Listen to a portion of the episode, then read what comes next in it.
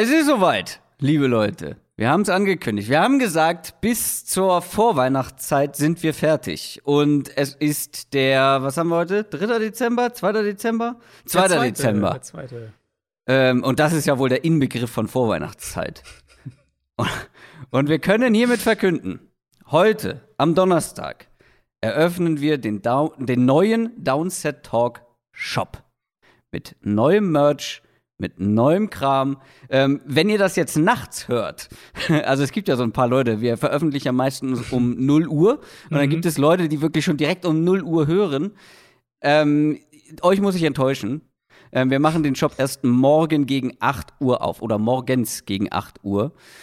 Und ich erzähle euch mal ein paar Sachen, die da jetzt am Start sind. Es sind zum Start nur drei Teile, die wir neu mit dabei haben. Wir haben uns gesagt, okay, ähm, es war definitiv mehr Arbeit als gedacht, äh, so einen eigenen Shop auf die Beine zu stellen mit einem neuen Hersteller und Lieferanten.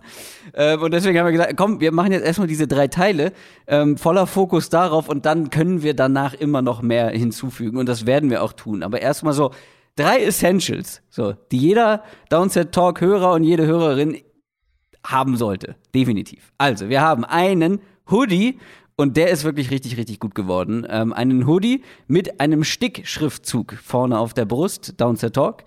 Ähm, der Stick ist super, der Hoodie ist richtig gut, ähm, richtig dick, schön dicke Kapuze, Känguru-Tasche vorne drin und dann ein T-Shirt, klar, Klassiker, mit äh, dem Downset Talk Logo, mit dem neuen Logo ähm, auf der Brust und eine Tasse. Diese Tasse haben wir schon häufiger angesprochen. Das ist keine Porzellantasse wie vorher, sondern eine Emailletasse.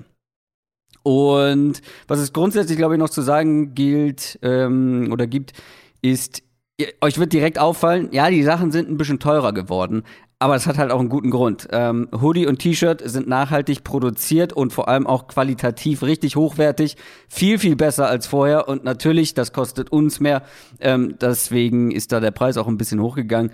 Aber ich finde alles noch im Rahmen und die Tasse, äh, wie gesagt, die ist ähm, eine Emaille-Tasse, aber äh, die finden wir beide sehr gelungen, oder?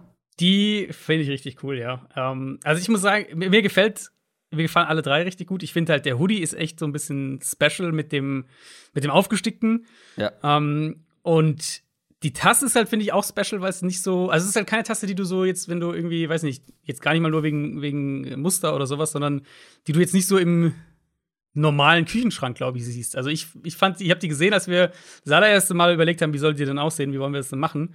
Ja. Und ähm, das hat mich irgendwie gleich so, die finde ich echt cool. Und ja, ich hoffe, euch gefällt's auch. Ähm, genau, also es ist, es ist ein bisschen teurer als vorher, aber es ist, denke ich, immer noch in einem sehr fairen Rahmen. Ja, also was man, glaube ich, dazu sagen kann, ist, äh, wir werden mit diesem Shop nicht reich. Nee, wir nicht. Nee, Also- das ist richtig, ja. Es gibt noch ein, zwei Kleinigkeiten, die man sagen muss. Ähm, es kann sein, dass jetzt zum Start ein, zwei Größen bei dem T-Shirt momentan nicht erhältlich sind. Ähm, das versuche ich dann noch hinzuzufügen in dem Store. Dann seht ihr das auch direkt, ob eure Größe ähm, noch vor Weihnachten ankommen kann oder nicht. Da muss ich auch noch mal Rücksprache halten mit dem Hersteller der Klamotten. Ähm, das und wir werden natürlich zum Start des Shops ein kleines Gewinnspiel machen. Wir verschenken jeweils ein Paket mit allen drei Sachen. Ihr könnt euch natürlich aussuchen, welche Größe. Und beim T-Shirt gibt es übrigens drei Farben. Das muss man vielleicht noch sagen. Hoodie ist nur in schwarz erhältlich. T-Shirts drei Farben, schwarz, grau und dunkelblau. Downset Talk, dunkelblau. Und ja, wir machen ein Paket einmal für Instagram und einmal für Twitter. Jeweils ein Paket gibt es zu gewinnen. Ihr werdet auf beiden Plattformen bei Downset Talk einen Post finden. Und bei Insta läuft es so ab, diesen Post müsst ihr in eure Story packen. Dann nehmt ihr am Gewinnspiel teil und bei Twitter müsst ihr den Post, den Tweet mit einem Hashtag, welchen haben wir jetzt genommen? Downset Merch, ne? mit Ja. einem, mit einem Nach mehreren Hashtag misslungenen Wortspielen haben wir uns dann darauf geeinigt. Misslungen, sagt er. Ich finde Downset Shirt in Anspielung auf Downset Short fand ich, fand ich super. Aber wir nehmen Downset Merch, nicht verwechseln.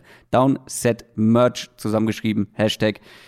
Ich hoffe, das war verständlich. Schreiben wir aber noch jeweils Genau. ähm, natürlich nochmal in die, in die Posts. Genau. Habe ich was vergessen? Das war sehr viel. Es war sehr viel, ja. Ich glaube, also ich meine, ihr werdet es ja sehen, ne? Wir, werdet, wir werden den Link natürlich überall auch posten und dann ähm, es ist es ja wirklich auch, es ist schön übersichtlich gerade, weil es ist jetzt nicht, ihr werdet nicht erschlagen mit irgendwie 23 Produkten oder so, sondern es sind halt wirklich die drei Sachen aktuell und die aber eben, die haben wir uns wirklich, auf die haben wir uns fokussiert und ich hoffe, ja. wie gesagt, oder wir hoffen, dass sie euch auch gefallen. Und ja, ich meine, dann äh, steht ja Weihnachten, steht ja vor der Tür, also wir hoffen, dass es euch gefällt und wir hoffen, dass ihr es äh, euch gerne selbst kauft und vielleicht ja sogar auch verschenkt. Du hast was Gutes angesprochen. Den Link sollte man vielleicht auch noch dazu sagen. downsettalk.de slash shop. Aber das ist denkbar einfach. Ich denke, äh, die meisten hätten es auch so gefunden. Aber jetzt wisst ihr, genau. wo ihr hin müsst.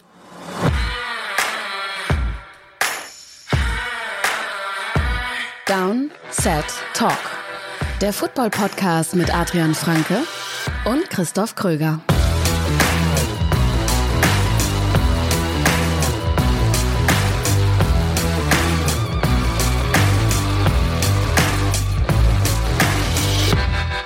Herzlich willkommen zu einer neuen Folge Downset Talk.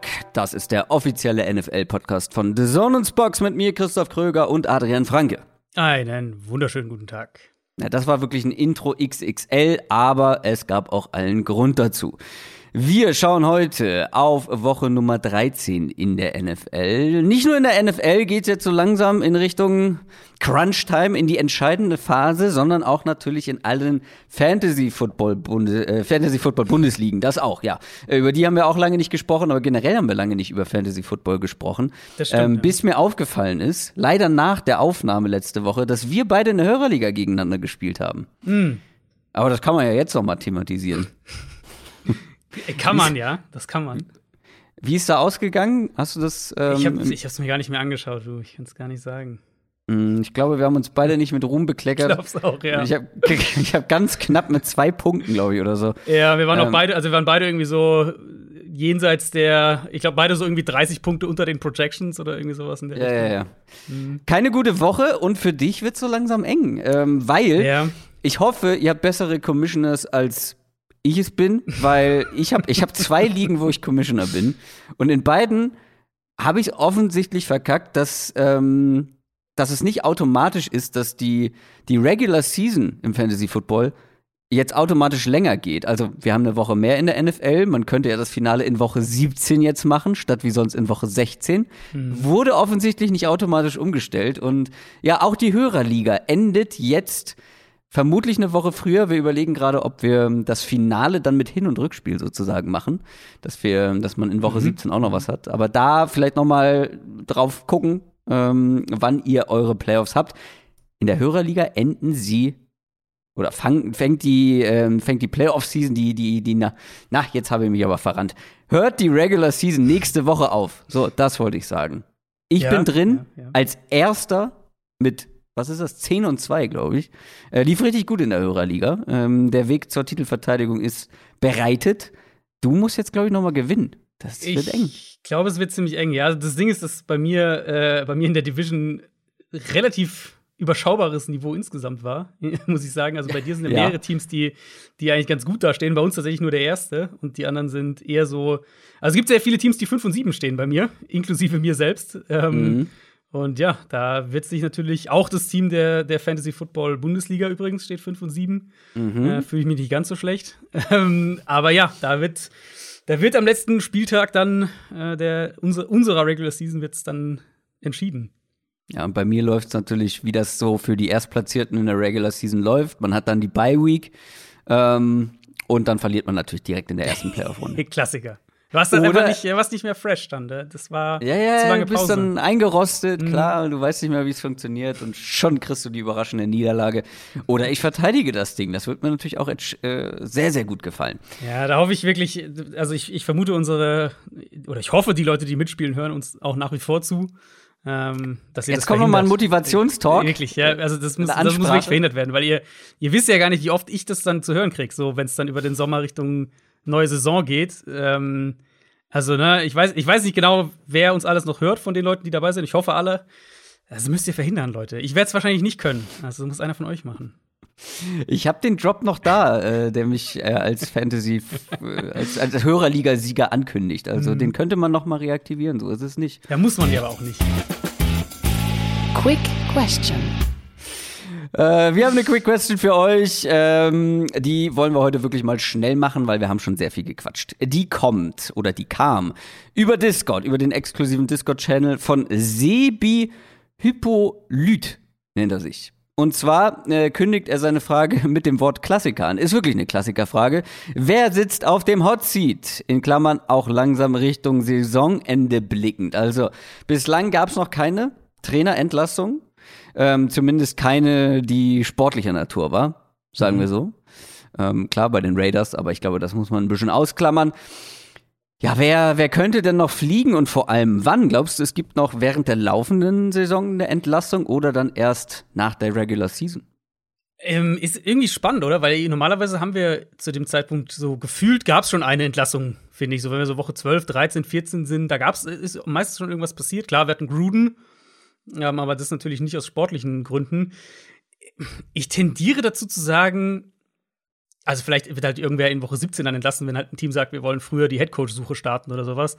Aber irgendwie mhm. glaube ich jetzt auch nicht, dass in den nächsten zwei, drei Wochen was passiert. Ähm, weil Matt Nagy wäre der Name, den man, glaube ich, den so ziemlich jeder als erstes nennen würde. Wenn die jetzt irgendwie an, an Thanksgiving verloren hätten gegen Detroit, die Chicago Bears, mhm. vielleicht wäre er dann direkt weg gewesen. Da gab es ja äh, durchaus einige Gerüchte und er wäre auch der Favorit für mich, wenn ich jetzt einen nennen ja. müsste. Ja. Aber irgendwie glaube ich jetzt so langsam, dass es dann wie gesagt, vielleicht Woche 17, dann so ein paar Tage vor Saisonende. Aber jetzt nicht mehr so richtig in Season. Ja, es würden ja nur Teams machen, wo die Verantwortlichen denken, sie hätten einen Vorteil dadurch, ähm, den Trainer schon in der Saison zu entlassen. Oder dass sie tatsächlich irgendwo noch hoffen, ähm, irgendwie was während der Saison zu erreichen. Ob man vielleicht noch entfernte Chancen auf eine Wildcard hat oder so. Aber ja, wenn, dann ist es nur Matt Nagy. Und ich meine, wenn sie, wenn sie nächste Woche verlieren, ähm, was nicht gerade unwahrscheinlich ist, also dann hast du trotzdem keine Chance mehr. Dann steht man 4 und 8 und dann ja. ist man auch in der NFC weit weg von der. Genau. genau, es ändert sich dadurch nicht viel.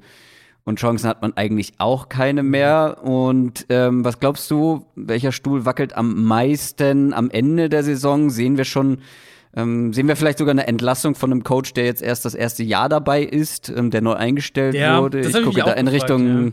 Detroit, Jacksonville, Houston mhm. natürlich. Houston wäre bei mir ähm, Tipp Nummer eins, glaube ich, weil das habe ich sogar schon vor der Saison vermutet. Ja, Houston, also Jacksonville wäre schon auch irgendwo ein Kandidat bei dem, was da alles so schiefgelaufen ist in mhm. der Saison. Ähm, also Chicago, wie gesagt, auch dann, wenn wir jetzt nach der Saison schauen, Chicago wäre für mich der klare, in Anführungszeichen, Favorit. Ich denke, Denver ist immer noch auch ein Kandidat. Vic Fangio. Oh, ja, stimmt, klar. Ja. Ähm, ich denke, das, das könnte auch immer noch so in die Richtung gehen. Nicht während der Saison, aber dann eben nach der Saison. Ich ja. glaube, ich glaube, man läuft hier Gefahr, dieses klassische, ähm, dieses Falcons-Phänomen, was wir, glaube ich, vor zwei Jahren oder so hatten, wo wir alle zur Hälfte der Saison gesagt haben, so Mid-Season gesagt haben, okay, die Falcons müssen sich von Dan Quinn trennen. Und dann haben sie an ihm mhm, festgehalten. Mm, mm, mm, ja. Und dann haben sie noch eine, ich weiß nicht, doch, das war vor zwei Jahren, oder? Dann haben sie, glaube ich, noch eine richtig gute ja zweite Halbzeit sozusagen gespielt von der Saison und dann mhm. ist er im Amt geblieben. Aber das war so ein Trugschluss, weil eigentlich, genau. Ja. ja. Und das könnte jetzt ja. bei den Broncos auch passieren. Die stehen 6 und 5, die sind noch absolut im Rennen. Wenn die jetzt noch irgendwie bis zum Schluss mit im Wildcard-Rennen bleiben, mhm. weiß ich nicht, ob die dann Vic Fangio entlassen. Und ich weiß aber, dass es definitiv dann die, ähm, die falsche Entscheidung wäre, wenn sie es nicht tun, befürchte ich. Also der Punkt ist ja irgendwie, du hast ja, in aller Regel haben wir, was ist der Schnitt? Ich glaube, fünf, fünf Trainerentlassungen grob im Schnitt pro, pro, pro Jahr. Ähm, jetzt Gruden, okay, jetzt nehmen wir das aber mal mit rein und, und in, die Raiders werden sicher auch einen neuen Headcoach dann haben. Also die Raiders ja. werden nicht mit ihrem Interimscoach in die kommende Saison gehen. Ähm, dann haben wir einen. Und dann, ich denke, bei Chicago sind wir uns relativ einig. Aber es werden nicht nur zwei sein. Also da werden noch mehr Nein. dazukommen und das kann dann vielleicht auch, es kann auch einer also, der First-Time, äh, First-Year-Head äh, Coaches sein. Das würde ich überhaupt nicht ausschließen. Und da, also, ja, ja. Über einen haben wir noch gar nicht gesprochen, was ja eigentlich, das habe ich glaube ich letzte Woche schon so als gegeben genannt, beziehungsweise ich gehe fest davon aus, dass Joe Judge nicht mehr Trainer der Giants sein weiß wird. Weiß ich Jahr. nicht, weiß ich nicht, weil jetzt haben wir ja diese Berichte, dass äh, ja. dass Gettleman gehen ja. soll und dass sie eher irgendwie Leute holen wollen, die ähm, mit Judge zusammenarbeiten können. Ja, also so Leute aus, aus den Patriots-Staffs da irgendwie. Ja, irgendwie, also vom, also sportlich bin ich natürlich voll bei dir. Ich glaube, das weiß jeder, der uns regelmäßig hört. Aber so, wenn ich jetzt eine Prognose abgeben muss, glaube ich eher, Mhm. dass die Giants nicht Joe Judge feuern. Ich weiß, es ist ein bisschen mehr Wunschdenken, glaube ich, mit dabei bei mir, äh, gebe ich zu. Ähm, letzte Frage, bevor wir mit den News weitermachen. Müssen wir über Pete Carroll reden? Ja, habe ich jetzt auch viele Fragen natürlich bekommen. Klar, ähm, mit, mit der ganzen Russell Wilson-Thematik auch. Äh, ich habe jetzt auch ein bisschen über Seattle geschrieben gehabt die letzten Tage und habe so in die Richtung Prognose, dass Wilson nicht mehr der Quarterback sein wird in der nächsten Saison. Bei, Will, bei, bei, bei Carroll bin ich halt an dem Punkt, dass ich sage, wenn der nicht geht von sich aus, glaube ich nicht, dass sie ihn rausschmeißen. Und wenn die Frage letztlich wäre, sagen wir, die sind nach der Offseason an dem Punkt, wo sie sagen, entweder Wilson oder Pete Carroll, dann bin ich mir zu 95% sicher, dass, dass Wilson geht und Carroll bleibt. Ähm, nicht, also jetzt komplett wertungsfrei, nicht unbedingt, was ich machen würde, aber wenn ich denke, wie diese Organisation funktioniert und, und das Standing von Pete Carroll in der Organisation, auch sein Standing intern im Vergleich zum GM zum Beispiel, also er ist halt ein sehr, sehr mächtiger Headcoach da und, und natürlich auch ein sehr angesehener Headcoach, überhaupt keine Frage. Ähm, deswegen Carroll glaube ich nicht. Ich hätte, wenn wir diese, so diese, wie soll man das sagen, alteingesessenen Headcoaches oder Headcoaches, die schon lange bei einem Team sind, mitnehmen, ich würde Mike Zimmer noch reinwerfen in Minnesota. Ähm, Das wäre eher einer, die stehen jetzt 5 und 6, haben jetzt dieses kritische Spiel verloren gegen die Niners, über das wir ja auch mehrfach gesprochen haben. Ähm, und wenn die die Playoffs verpassen in einer NFC, wo eigentlich dieser siebte Platz sehr, sehr machbar wäre, Ja. ähm, mit all dem, was sie investiert haben in dieses Team auch, könnte ich mir vorstellen, dass sie dann sagen, jetzt ist Zeit für den, für den Neustart. Ja, äh, ich glaube, da werden jetzt ähm, die letzten Spiele absolut entscheidend sein. Angefangen mit dieser Woche. Das war's zur Quick Question. Kommen wir zu den News. News aus der NFL. Haben wir nur zwei mit dabei, zwei schlechte Nachrichten. Zum einen für die Carolina Panthers. Christian McCaffrey, Star Running Back der Panthers, hat eine weitere verletzungsgeplagte Saison und wird auch den Rest von dieser Saison verpassen. Ja, er hat sich am Knöchel verletzt gegen Miami.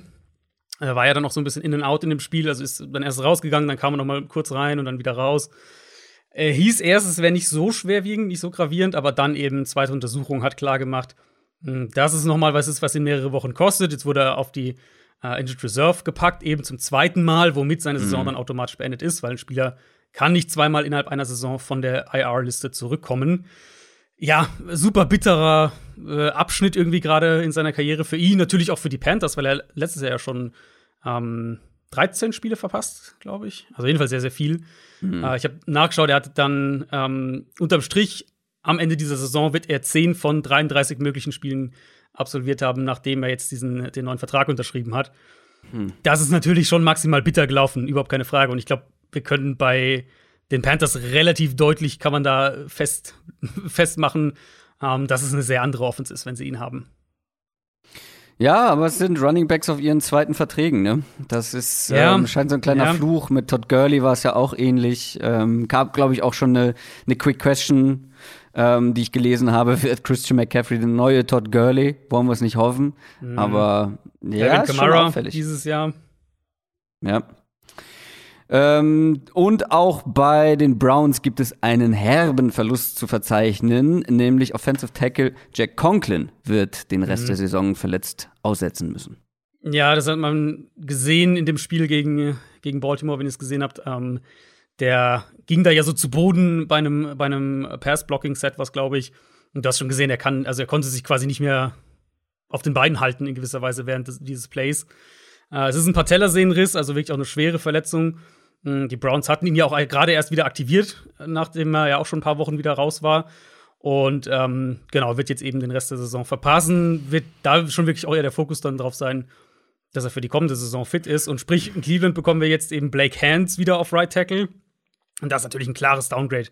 Ähm, überhaupt keine Frage. Und für, für die Browns generell, es wird nicht leichter, den Ball offensiv irgendwie halbwegs konstant zu bewegen. Und wenn wir halt irgendwas gesagt haben, was ja eigentlich immer, naja, sie haben halt die O-Line und damit kannst du irgendwie was aufbauen. Und das ist dann natürlich schon eine Schwächung, deinen sehr, sehr guten bis teilweise auch wirklich äh, letztes Jahr eine All-Pro-Saison gespielt, äh, Right Tackle zu verlieren. Patellasehnenriss hört man nicht allzu häufig. Ich muss da irgendwie immer an äh, Ronaldo denken. äh, seine schwere Ja. Knieverletzung war Ja. Patellasehnenriss. Und wenn man weiß, wie, wie sehr das einen, gut, schwierig zu vergleichen, ist immer noch ein Offensive Lineman, der muss nicht wendig und schnell sein, aber trotzdem, das kann dich auch längerfristig Ja. irgendwie so ein bisschen einschränken. Es ist ja so ein bisschen Kreuzbandriss, sagt man ja mittlerweile schon. Naja, Kreuzbandriss ist halt bis halt zehn Monate raus und dann geht schon wieder. Mhm. Ähm, Patellasehne, Achillessehne auch, das sind so die, wo man irgendwie, geht mir auch so, wo man irgendwie noch ein bisschen mehr zusammenzuckt, so ein bisschen. Ja, ich habe mich mal mit der Ronaldo-Verletzung ähm, zu intensiv auseinandergesetzt, sodass ich fast gebrochen hätte, nachdem ich Mhm. äh, da einen Artikel gelesen habe. Das ist wirklich äh, ganz, ganz unschön. Ähm, hoffen wir, dass Jack Conklin, Jack Conklin da ja früher oder später einigermaßen bei 100 Prozent wieder zurückkommen wird. NFL Preview. Ja, Woche Nummer 13 steht an. Bye Weeks haben die Browns, über die wir gerade gesprochen haben, die Panthers, über die wir gerade gesprochen haben, aber zusätzlich auch noch die Packers und die Titans. Ah, woran hat's gelegen? Ich möchte gar nicht mehr drüber sprechen. Du hattest die Seahawks?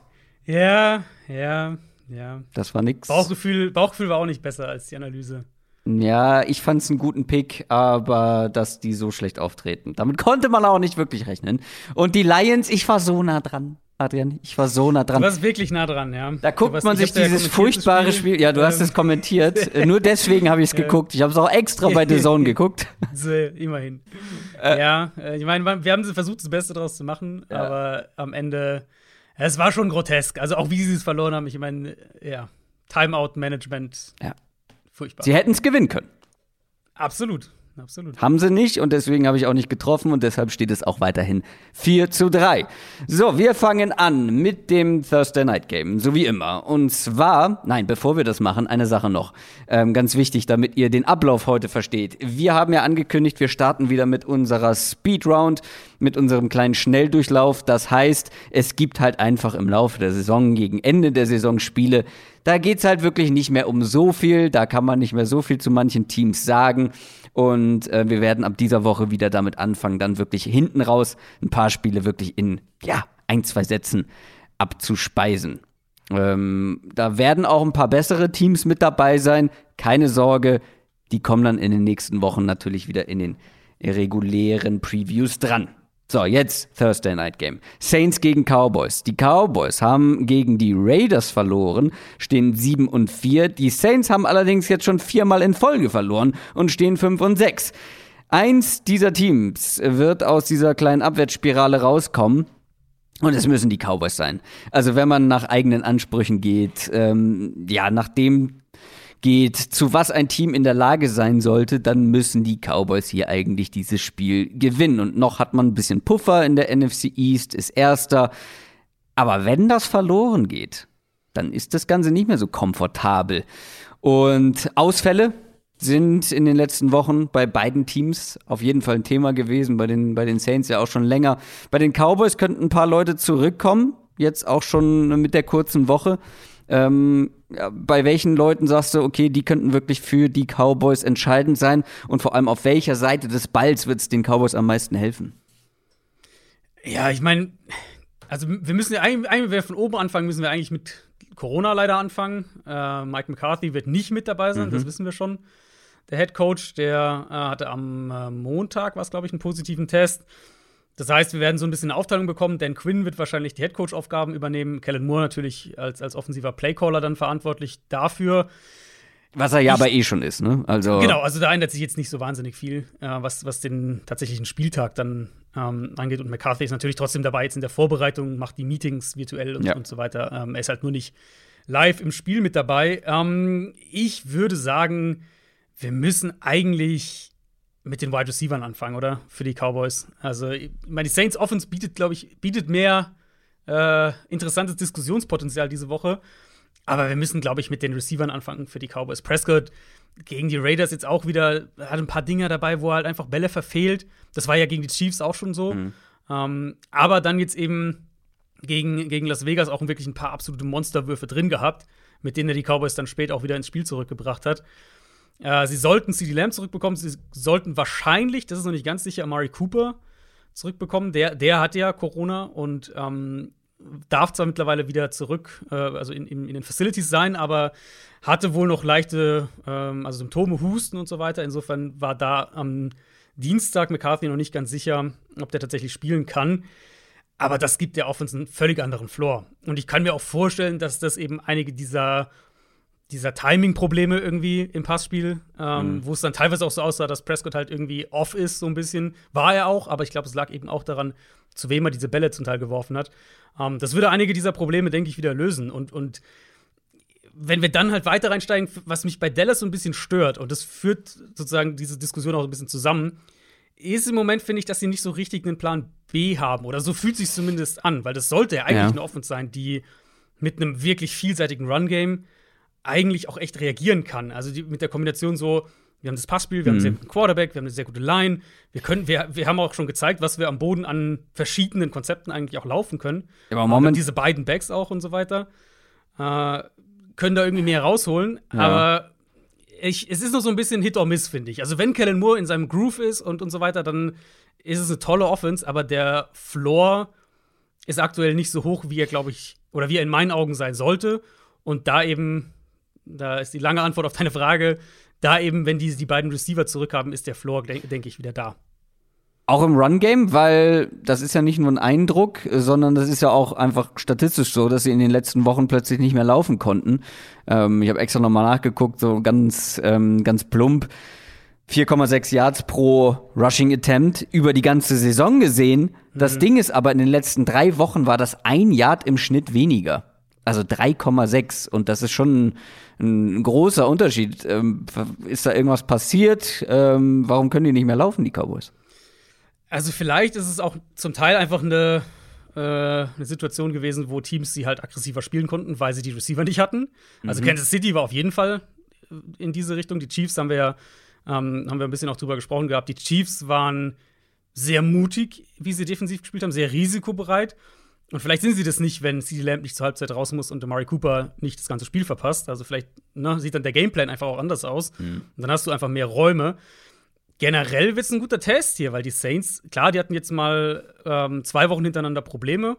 Buffalo hat den Ball gut gegen die bewegt an, an Thanksgiving. Ähm, die Eagles ja sowieso, haben wir darüber gesprochen. Gerade am Boden ja. konnte Philadelphia ja. den Ball sehr gut gegen die bewegen. Ein Problem hier für New Orleans wäre, wenn sie die Line of Scrimmage wirklich verlieren Uh, und, und sie blitzen ja an sich auch ganz gerne, spielen auch ganz gerne Man-Coverage dahinter. Dann denke ich, wird es halt so ein Spiel sein, wo CD Lamp irgendwie, keine Ahnung, neun Targets hat und sechs Bälle fängt und irgendwie mhm. äh, ein sehr, sehr gutes Deadline auf jeden Fall hinlegt. Da haben die Cowboys eben dann wieder Auswege. Und ich vermute, ich vermute, dass Dallas, dass es ein Spiel sein wird, eigentlich gegen eine gute Defense. Aber ich meine, ich sage ja immer, ähm, äh, niemals einer Defense so richtig vertrauen. Und, und Defense ist sehr, sehr Matchup-abhängig. Ich glaube, dass das so ein Spiel werden könnte, in dem die Cowboys so ein bisschen Get-Right-Spiel haben, obwohl sie gegen eine gute Defense spielen. Einfach weil das Matchup dann vielleicht wieder besser passt, wenn sie eben ihre Receiver zurückhaben. Die Saints auf der anderen Seite sind jetzt mit Trevor Simeon 0 und 4, seitdem der Starting Quarterback ist. Ähm, man muss ihn natürlich ein bisschen zugute halten, ähm, beziehungsweise dazu sagen, dass so ganz ohne Playmaker, ohne Skill-Player äh, um einen Quarterback herum, da können die wenigsten Quarterbacks äh, irgendwie was reißen oder glänzen. Wir haben letzte Woche schon drüber gesprochen, wer da alles ausfällt und die wichtigsten mhm. Leute, ich glaube, die, was habe ich gesagt, die fünf wichtigsten Offense-Spieler sind nicht am Start. Ähm, Camara und Ingram dann auch ausgefallen. Das hilft natürlich nicht gegen eine starke Run-Defense. Ähm, ich glaube, einer der beiden ähm, Offensive Tackles war mit dabei oder Armstead hat, glaube ich, gespielt. Ryan Ramchick äh, nicht. Ich glaube, sie haben beide gefehlt, oder? Also Ramchick war auf keinen Fall dabei ich dachte, Armstead hat gespielt. Bin mir aber auch gerade nicht sicher, wie auch immer. Ähm, da wird es natürlich wichtig sein, dass sie mal beide wieder zurückhaben können. Ich glaube, mhm. Ramchick ist auch noch fraglich für, für diese Woche. Äh, die Offense bewegt aber nicht viel. Das, ähm, ich glaube, das, das kann man nicht schön reden. Und äh, Camara könnte zurückkommen. Das ist natürlich immer ein größerer Faktor mhm. für diese Offense. Die Aufgabe wird jetzt leichter als letzte Woche, ähm, vor allem was dann die Sache für die Running Backs angeht. Aber wird sie halt leicht genug, um den Ball genug zu bewegen für die Saints? Ich meine, wir müssen ja erstmal drüber sprechen, deswegen meinte ich vorhin, ähm, die, die, Seite bietet mehr Diskussionspotenzial. Wir müssen ja erstmal drüber sprechen, wer überhaupt Quarterback spielt. Das wird ja so die, die erste Frage sein. Sean Payton hat es ja eigentlich angedeutet, oder es wurde auch, es wurde viel berichtet auch, mhm. ähm, dass sie über einen Quarterback-Tausch nachdenken. Also, dass äh, eben Taysom Hill starten könnte. Mhm. Aber das ist noch nicht safe, ich, oder? Nee, genau, weil er auch noch nicht fit ist. Er hat ja auch noch Probleme am Fuß, meine ich. Mhm, und, mhm. ähm, und Peyton hat ihm gesagt, er will halt gucken, wie er sich im Training bewegt. Okay. Und davon eben dann irgendwo auch abhängig machen, ob er spielt. Aber es klang schon so für mich, wenn er fit ist, wenn Taysom Hill fit ist, dann, ähm, dann wird er auch spielen. Äh, ja, und das wäre natürlich dann eine völlig andere Offense. Du hattest übrigens absolut recht. Terran Armstead hat gespielt mhm. an Thanksgiving. Also einer der beiden Tackles zumindest war schon wieder da. Äh, ja, und dann, dann kriegst du eine völlig andere Situation. Mark Ingram wird spielen. Du hast gesagt, Kamara könnte diese Woche zurückkommen. Ist wohl eine, eine relativ faire Chance, dass mhm. er spielt. Also für mich war Thanksgiving, das Spiel gegen, gegen Buffalo, war schon so ein bisschen der Tiefpunkt dahingehend, dass einfach ja. es hat einfach zu viel gefehlt. Du bist halt nicht mehr kompetitiv an dem Punkt. Ähm, und das ändert ja aber nichts an meiner Meinung über Sean Payton und an meiner ja. Meinung, was den Floor dieser Offense angeht, wenn sie ihre Leute haben. Zumindest mal die Offensive Line zusammen haben. Ähm, genau, und dann denke ich eben, wenn sie jetzt sagen, wir gehen, wir versuchen jetzt noch mal irgendwas, weil wir sagen, okay, mit Trevor Simeon, mit dem, was wir da an Waffen haben, da werden wir nicht mehr viele Spiele gewinnen. Was, glaube ich, eine faire Bewertung mhm. ist. Mm, wenn du dann sagst, okay, dann versuchen wir es halt mit Taysom Hill, wir spielen Wir zahlen dem eh Backup-Quarterback Geld. Richtig. Kann, können wir auch mal gucken, ob wir halt damit noch mal so ein bisschen so einen kleinen Dosenöffner haben. Mhm. Und das kann ich mir schon vorstellen. Und, und äh, ich traue schon Peyton eben zu, dass er mit Taysom Hill, mit einem Option-Run-Game so ein bisschen wieder einen Floor basteln mhm. kann. Und die Cowboys, die Cowboys hatten echt Probleme gegen diese Raiders-Line Druck zu machen. Das hat mich sehr überrascht. Äh, außer, außer Micah Parsons natürlich, der, der ja, ähm, also wenn der nicht Defensive ja. Rookie of the Year wird, dann, dann weiß ich auch nicht. Ähm, jetzt kommt der Marcus Lawrence eben zurück. Mhm. Das ist, ist das schon sicher? Ein riesiger Boost. Mein letzter also Jerry Jones hat es, glaube ich, gesagt. okay. Mein letzter Stand äh, war, ist noch nicht sicher, aber ähm, kannst du vollkommen recht haben. Ja, ich, also ich glaube, es war auch noch, es war noch ein bisschen offen. Ich vermute, die Coaches wollten sich eigentlich noch nicht festlegen, aber mhm. es wurde dann so ein bisschen äh, von einem der Joneses wurde es auf jeden Fall Jerry gesagt. Jones wollte sich festlegen. ja. Ich weiß gar nicht, ob es Jerry oder Steven war. Einer der Joneses auf jeden Fall.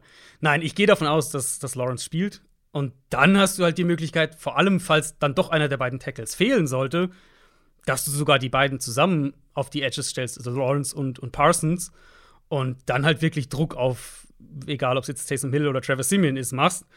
Ähm, auf der anderen Seite denke ich halt auch, wenn Kamara spielt, wäre Parsons auch wichtig in, in der Coverage gegen ihn. Also da musst du also ein bisschen gucken, wie du ihn vielleicht mal ähm, teilweise auf, auf Linebacker, teilweise auf Edge dann stellst. Und dann, ja, letztlich Dallas muss halt auch aufhören, sich selbst im Weg zu stehen. Also was die an Strafen kassiert haben mhm. gegen die Raiders, das war ja schon, äh, das war ja schon richtig, richtig bitter. Ich habe die die Stat gesehen, die haben defensiv, haben die äh, über 500 Yards zugelassen und dazu noch mal über 100 Penalty Yards defensiv kassiert gegen die Raiders. Ja, das, das ist das dritte Mal. Und trotzdem hätten sie die Chance gehabt, es zu gewinnen. Ne? Also das ist ja auch noch beeindruckend. Ja. ja. richtig, genau. Also das, das war ja dann äh, eben Prescott am Ende mit noch ein paar wirklichen Highlight-Würfen auch, aber ähm, das ist das dritte Mal überhaupt, dass es das in den letzten 40 Jahren gegeben hat, dass ein Team defensiv 500 Yards zulässt und dann nochmal 100 per Strafe obendrauf. Also da müssen sie einfach disziplinierter sein und, und äh, dürfen nicht so viele Strafen kassieren. Ich bin sehr gespannt jetzt einfach nochmal auf diese Offense, wenn Taysom Hill startet und mhm. wenn Sean Payton sich was überlegt, wie das aussehen soll, weil dann kriegen sie vielleicht einen Floor. Bin aber bei dir, das sollte Dallas eigentlich einigermaßen komfortabel gewinnen. Man ist auf jeden Fall mit viereinhalb Punkten Favorit. Ähm, also alles andere als ein Sieg für die Cowboys wäre besorgniserregend für die Cowboys, mhm. aber ähm, vielleicht gibt es halt so einen Überraschungsmoment, ne, mit Taysom Hill und äh, die Cowboys ja, wissen genau. ja auch nicht so richtig, worauf sie genau. sich genau einstellen müssen. Aber trotzdem, ich finde, man, äh, also der Leistungsverlust, der Skillverlust in dieser Offense ist aktuell zu krass zu merken und ich glaube, da wird auch ähm, Taysom Hill nicht so viel dran ändern können. Also, selbst mit Camara zurück, mit Taysom Hill, ich weiß nicht. Ich glaube, wenn sie, jetzt sagen wir mal, sie kriegen Kamara und Ryan Ramchick zurück mhm. äh, und Taysom Hill ist fit und spielt und startet. Ich glaube, dann können sie schon, dann kann es schon ein Überraschungselement irgendwo drin sein, weil mhm. ich, ich traue den Cowboys halt noch nicht so hundertprozentig. Und die letzten Wochen haben ja auch haben ja wenig Grund gegeben, ihnen so richtig zu trauen. Äh, aber ja, Dallas sollte das gewinnen, vor allem wenn die Cowboys selbst eben offensiv ihre Leute zurückbekommen. Dann switchen wir zum Sonntag und fangen mit den Atlanta Falcons an. Die empfangen die Tampa Bay Buccaneers. Die Bucks haben die Colts geschlagen und sind zurück auf Kurs, stehen 8 und 3. Die Falcons haben gegen die Jaguars gewonnen und stehen 5 und 6. Das ist tatsächlich das Duell Erster gegen Zweiter in der NFC South. Ähm, aber von mir auch dementsprechend ein kläglicher Versuch, dieses Spiel spannend zu reden, groß zu reden. Ich glaube, man kann es relativ kurz halten. Wir haben einige Spiele jetzt auch in der äh, in dieser regulären Preview, Preview noch mit dabei, wo es ja deutliche Unterschiede auf dem Papier zwischen den beiden Teams gibt, aber man vor allem über das gute Team ähm, noch ein paar Sachen zu besprechen hat. Ähm, bei den Buccaneers. Ähm, ne, fangen wir mal kurz noch mit den Falcons an. Ich befürchte halt eben, ähm, warum ich glaube, dass es auch relativ einseitig ist am Ende, dass das nur so ein kleines Lebenszeichen war und ein Pflichtsieg mehr oder weniger gegen die Jaguars, aber dass die Bucks halt jetzt mhm. kommen und eins der besten Teams sind und oder zumindest wieder sind. Ähm, haben beeindruckendes Comeback gegen die Colts hingelegt. Ähm, die Offense sah dann auch im Laufe des Spiels richtig gut aus. Und jetzt spielen die halt gegen eine Falcons Defense. Ähm, ja, weiß ich nicht. Äh, was, was, gibt es irgendwas, was gegen eine gute Bucks Performance spricht? Also, wenn wir jetzt über die Offense reden, ehrlicherweise nicht wirklich. Ich meine, äh, gegen die Colts, teilweise hat es mich dann doch wieder so ein bisschen an die an diese Version erinnert, die wir letztes Jahr so kritisiert haben vor der Bye Week. Dieses, wir laufen den Ball bei First Down, dann haben wir irgendwie einen Dump-Off-Pass bei Second Down und dann sind wir in Dritter und Fünf oder Dritter und Sechs und hoffen, dass Brady das irgendwie hinbekommt. Ähm, ja, aber wenn das hinbekommt und richtig, ja. Dann kann man gut, da in dem Spiel teilweise haben sie ja echt da gewackelt. Das Spiel ging ja eigentlich, also ist ihnen ja erstmal so aus der Hand ge ja, ja. gerutscht, Ja, weil sie halt am Anfang die ersten vier, fünf Drives, Drives äh, verdödelt haben. Aber ich finde halt, im, im Laufe des Spiels, du hast gesagt, sah dann die Offense auch wieder deutlich besser aus. Und worauf ich halt bei Tampa Bay immer zurückkomme, ist, was ist die defensive Antwort? Weil ich finde halt bei den meisten Offenses, selbst die, die jetzt gut sind dieses Jahr, kannst du schon irgendwo relativ klar benennen, okay, wenn wir ihnen das wegnehmen können, dann passiert XY, dann kriegen wir ein bisschen einen Domino-Effekt und dann können wir vielleicht sie wirklich stoppen. Selbst wenn wir jetzt davon reden, hier, ähm, okay, viel mehr Defenses spielen, too high, viel mehr mit Cover 4, Cover 6 und so weiter, viel mehr Defenses spielen, äh, ein bisschen mehr auf Sicherheit bedacht und das macht Offenses Probleme. Naja, gut, aber Tampa hat halt eine Top 5 Line, kann den Ball laufen und hat einen Quarterback, der halt überhaupt kein Problem damit hat, dir auch 30 kurze Pässe reinzudrücken, wenn es halt das Ja. ist, was es braucht, um das Spiel zu gewinnen. Jetzt ist Gronk zurück, das war ein wichtiger Faktor gegen die Colts. Ähm, Antonio Brown, nach allem, was da los war jetzt schon wieder die letzten Wochen, könnte ja sogar auch diese Woche zurückkommen. Ähm, und ja, wie gesagt, das Problem ist, es gibt halt keine klare Schwachstelle. Wir können über das Playcalling reden und teilweise müssen wir, finde ich, auch über das Playcalling reden. Aber der Punkt ist halt wirklich, die haben mittlerweile sogar auch ein pro produktives Run-Game. Und ich sehe einfach nicht, wie, wie Atlanta dann einen Zugriff bekommen will. Da hast du, okay, AJ Terrell, der kann dann Mike Evans covern, ja, gut. Ähm, Kann er? aber das Run-Game, das Underneath-Passing-Game, ähm, ich sehe einfach nicht, wie sie die da oft stoppen. Aber ich finde es schon auch ein Stretch zu sagen, er kann äh, Mike Evans covern, weil, also, kann er vielleicht. Kann er besser wahrscheinlich als die anderen, die da sind, ja, aber ähm, Ja, das Ding ist halt, die, die, wenn die Bucks halt sagen, das ist nicht unser, unser Matchup, wo wir hin wollen, können sie halt einfach in vier andere Richtungen gehen. Genau, genau, genau. Äh, das war ja auch letztes Jahr dann das Problem für viele Defenses, dass die einfach so, äh, ja, so viele Optionen einfach haben. Auf der anderen Seite, die Falcons haben nicht viele Optionen. Ähm, die haben eine Lebensversicherung, die Colorado Patterson heißt. Ähm, Absolut. Klingt komisch, ist aber so. Der, der und Kyle Pitts sind so ein bisschen Patterson und Pitts. Ähm, könnte auch ein Kinderbuch sein. Ich habe mir das aufgeschrieben, für die, also zufällig, als ich mir Ja, Notizen gemacht habe, genau. und dachte, das ist eigentlich, eine, das ist eigentlich ein Kröger. Na, Ich habe mir genau das gleiche. Ich habe einfach geschrieben, hier, äh, Stichpunkt, Patterson und Pitts ansprechen, so ungefähr. Weil die brauchen sie, damit diese Offense überhaupt irgendwas erreichen kann oder bewegen kann. Und dann dachte ich, das klingt halt, das klingt halt schon auch. Wenn es Patterson und Findus nicht gegeben hätte, dann Patterson und Pitts. Ähm, ja, aber das reicht nicht, sind wir mal ehrlich. Und die Bucks Defense, ja, die hat ihre Schwachstellen, die ist teilweise anfällig, aber du kannst gegen sie den Ball nicht laufen. Nicht mal die Colts konnten das fast das komplette Spiel über bis kurz vor Schluss. Ähm, ja, wie willst du da den Ball bewegen aus Falcons Sicht? Also es ist schon eine andere Offense, wenn Patterson spielt. Das muss man Ja. schon klar sagen. Jetzt auch gegen Jacksonville wieder. Ich meine, der fängt halt zwei Bälle, beide für First Downs und dann läuft er den Ball für fast sieben Yards pro Run und Ja, holt da das- auch noch mal fünf, fünf First Downs raus. Das, ist halt so. das kann er vielleicht aber gegen Jacksonville machen, aber nicht genau, gegen die Bucks. Absolut fair. Absolut fair. Er ist halt wirklich, und das finde ich sehr spannend. Ich habe diese Woche am äh, am Montag in meinen, in meinen Takeaways zum Spieltag drüber ein bisschen geschrieben. Äh, ich finde, er ist halt so ein bisschen die. Also man weiß es ja nicht, ob es jetzt die Speerspitze ist von einem neuen Trend oder ob er halt wirklich da so ein bisschen ein Unicorn auch ist. Aber er und Debo Samuel, die beiden sind ja so wirklich ungewöhnliche Matchup-Waffen aktuell, wie sie auch eingesetzt werden. So als, als Runner. Ähm, wobei Patterson noch mehr der klassische Running Back wirklich ist. Debo Samuel teilweise auch schon, aber äh, der ja noch mehr dann so in, in diesen designten, mhm. ich nenne es jetzt mal Receiver-Runs so ein bisschen. Ähm, und dann halt eben die Rolle, die sie natürlich als, als Receiver nach wie vor einnehmen können. Letztlich, das muss halt die einzige Hoffnung sein. Die, die Falcons werden an der Line of Scrimmage auch Offensivprobleme bekommen, vor allem was das Run-Game angeht. Äh, gegen Jacksonville hatten sie ja wirklich ein gutes Spiel auch von ihrer O-Line. Das würde ich auf jeden Fall ganz klar so sagen. Aber ja, gegen Tampa Bay ist es eine komplett andere Geschichte. Die müssen versuchen, dieses Secondary anzugreifen. Ähm, da ist Tampa Bay immer noch mhm, angeschlagen. Mhm, Vielleicht Carlton Davis diese Woche zurück. Aber äh, ja, das ist das, wo ich vom, vom Gameplan her eben ansetzen würde. Und das ist halt so der Punkt. Wenn sie eben die beiden Pitts und Patterson haben, dann können sie Mismatches kreieren, können sie eine Coverage unter Druck setzen, äh, können vor allem auch eine, eine aggressive Coverage unter Druck setzen, wo du vielleicht mehr noch 1 gegen 1 Matchups bekommst. Und das ist, glaube ich, der Ansatz. Du gehst viel in deine Spread-Formation, du gehst viel in dein designtes Kurzpassspiel und versuchst halt möglichst viele Matchups, je, je nach, je nach äh, bei jedem Play irgendwie für einen der beiden zumindest zu kreieren. Und, und brauchst dann halt viele, ähm, viele positive Plays und viele Drives, ohne dass du irgendwie lange Third Downs kommst, weil da sehe ich halt die Falcons Line dann vor erheblichen Problemen. Und auch mit Ryan, der ja so eine Phase hatte, wo er gegen den Druck ziemlich gut gespielt hat. Ähm, jetzt die letzten Wochen auch wieder, auch wieder schwächer. Also, du, die dürfen halt nicht, die dürfen wirklich keine, keine Early Downs verschenken mhm. in dem Spiel. Und ich glaube, da wird der Ansatz halt, oder da sollte der Ansatz, denke ich, sein, du läufst halt wenig und gerade bei First Down auch wirfst du den Ball halt viel. Und wenn es halt fünf Yards Pässe zu Cordell Patterson sind, ist es halt besser als ein zwei Yard Run über Cordell Patterson.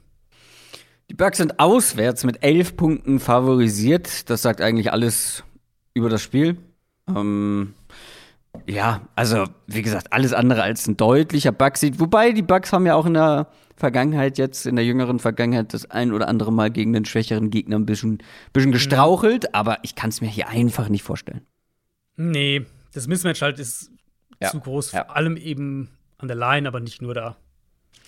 Bears gegen Cardinals. Nächstes Spiel. Die Cardinals kommen aus ihrer Bye Week, stehen 9 und 2. Die Bears haben sich gegen die Lions zu einem Sieg gemüht und stehen 4 und 7. Auch hier, glaube ich, können wir etwas kürzer darüber sprechen, weil auch hier gibt es einen klaren Favorit auf dem Papier. Und das Thanksgiving-Spiel, über das wir gerade schon kurz gesprochen haben, das hat ja gezeigt, in welchem Zustand die Bears sich befinden. Und das ist definitiv kein guter. Also, in meinen Augen müssen die Bears im Vergleich zur letzten Woche, da hatte man eins der oder sagen wir mal ganz drastisch, weil ich glaube, ich habe dein Power Ranking dein neues angeguckt, ich habe es jetzt nicht mehr offen, aber ich glaube, die Lions waren auf dem letzten Platz und die Cardinals auf dem ersten Platz. Also, man hat letzte Woche gegen das schlechteste, gegen das schlechteste und jetzt gegen das beste Team der NFL gespielt. Ähm, dazu bei den Cardinals vermutlich noch Mary und Hopkins zurück, ist noch nicht 100% klar, glaube ich, aber ähm, ich glaube, ähm, Kingsbury, um ihn zu zitieren, hat von hoffnungsvoll gesprochen, dass sie ja. spielen. Das hat er fairerweise bei Kyler auch vor der Bye Week. Ja. Äh, aber ja, also ich gehe fest davon aus eigentlich. Er hat am Montag gesagt halt, dass er sie noch im, im Training sehen will und gucken will, wie sie sich bewegen und so weiter. Ähm, aber also gerade Murray schien ja schon kurz, also mhm. vor der Bye Week eigentlich schon kurz vor kann wieder spielen zu sein. Hoffnungslos bin ich allerdings bei den Bears, äh, bei der Bears Defense dieses Spiel, vor allem wenn Kyler Murray dann wieder spielt. Oder glaubst du, es gibt so ein bisschen Startschwierigkeiten nach so einer, ja, wie lange hat er jetzt gefehlt? Vier Wochen? Einen Monat? Also genau, drei Spiele plus halt die bei. Mhm. Ähm, ja, das ist halt, äh, das ist eigentlich die zentrale Frage hier für das Spiel. Ne? Ich meine, Cardinals sollten eigentlich, es sind ja nicht nur Hopkins und, und Murray, sind ja auch die, ähm, ist ja auch Justin Pugh, also der, der Nummer 1 Guard quasi, und Max Garcia, der zweite Guard, der hatte vor der Bye schon gefehlt, ist dann für das Seattle-Spiel zurückgekommen. Pugh hat da auch noch gefehlt. Er sollte eigentlich jetzt abgesehen von Chase Edmonds und Max Williams die Starting Offense im Prinzip mal wieder sein. Und da, ja, das ist halt fünf Wochen her, dass wir das gesehen haben. Insofern bin ich gespannt, ob da ein bisschen noch was so Rost vorhanden ist. Vor allem dann andersrum auch gefragt, ähm, ob sie vielleicht ein paar neue Sachen einbauen, die sie jetzt mit Colt McCoy nicht zeigen konnten oder gezeigt haben. Gegen eben eine Bears Defense ohne Khalil Mack. Ähm, Akeem Hicks hat da jetzt auch noch mal gefehlt. Da muss man gucken, ob der spielen kann. Sie haben einen guten Corner in, in Jalen Johnson.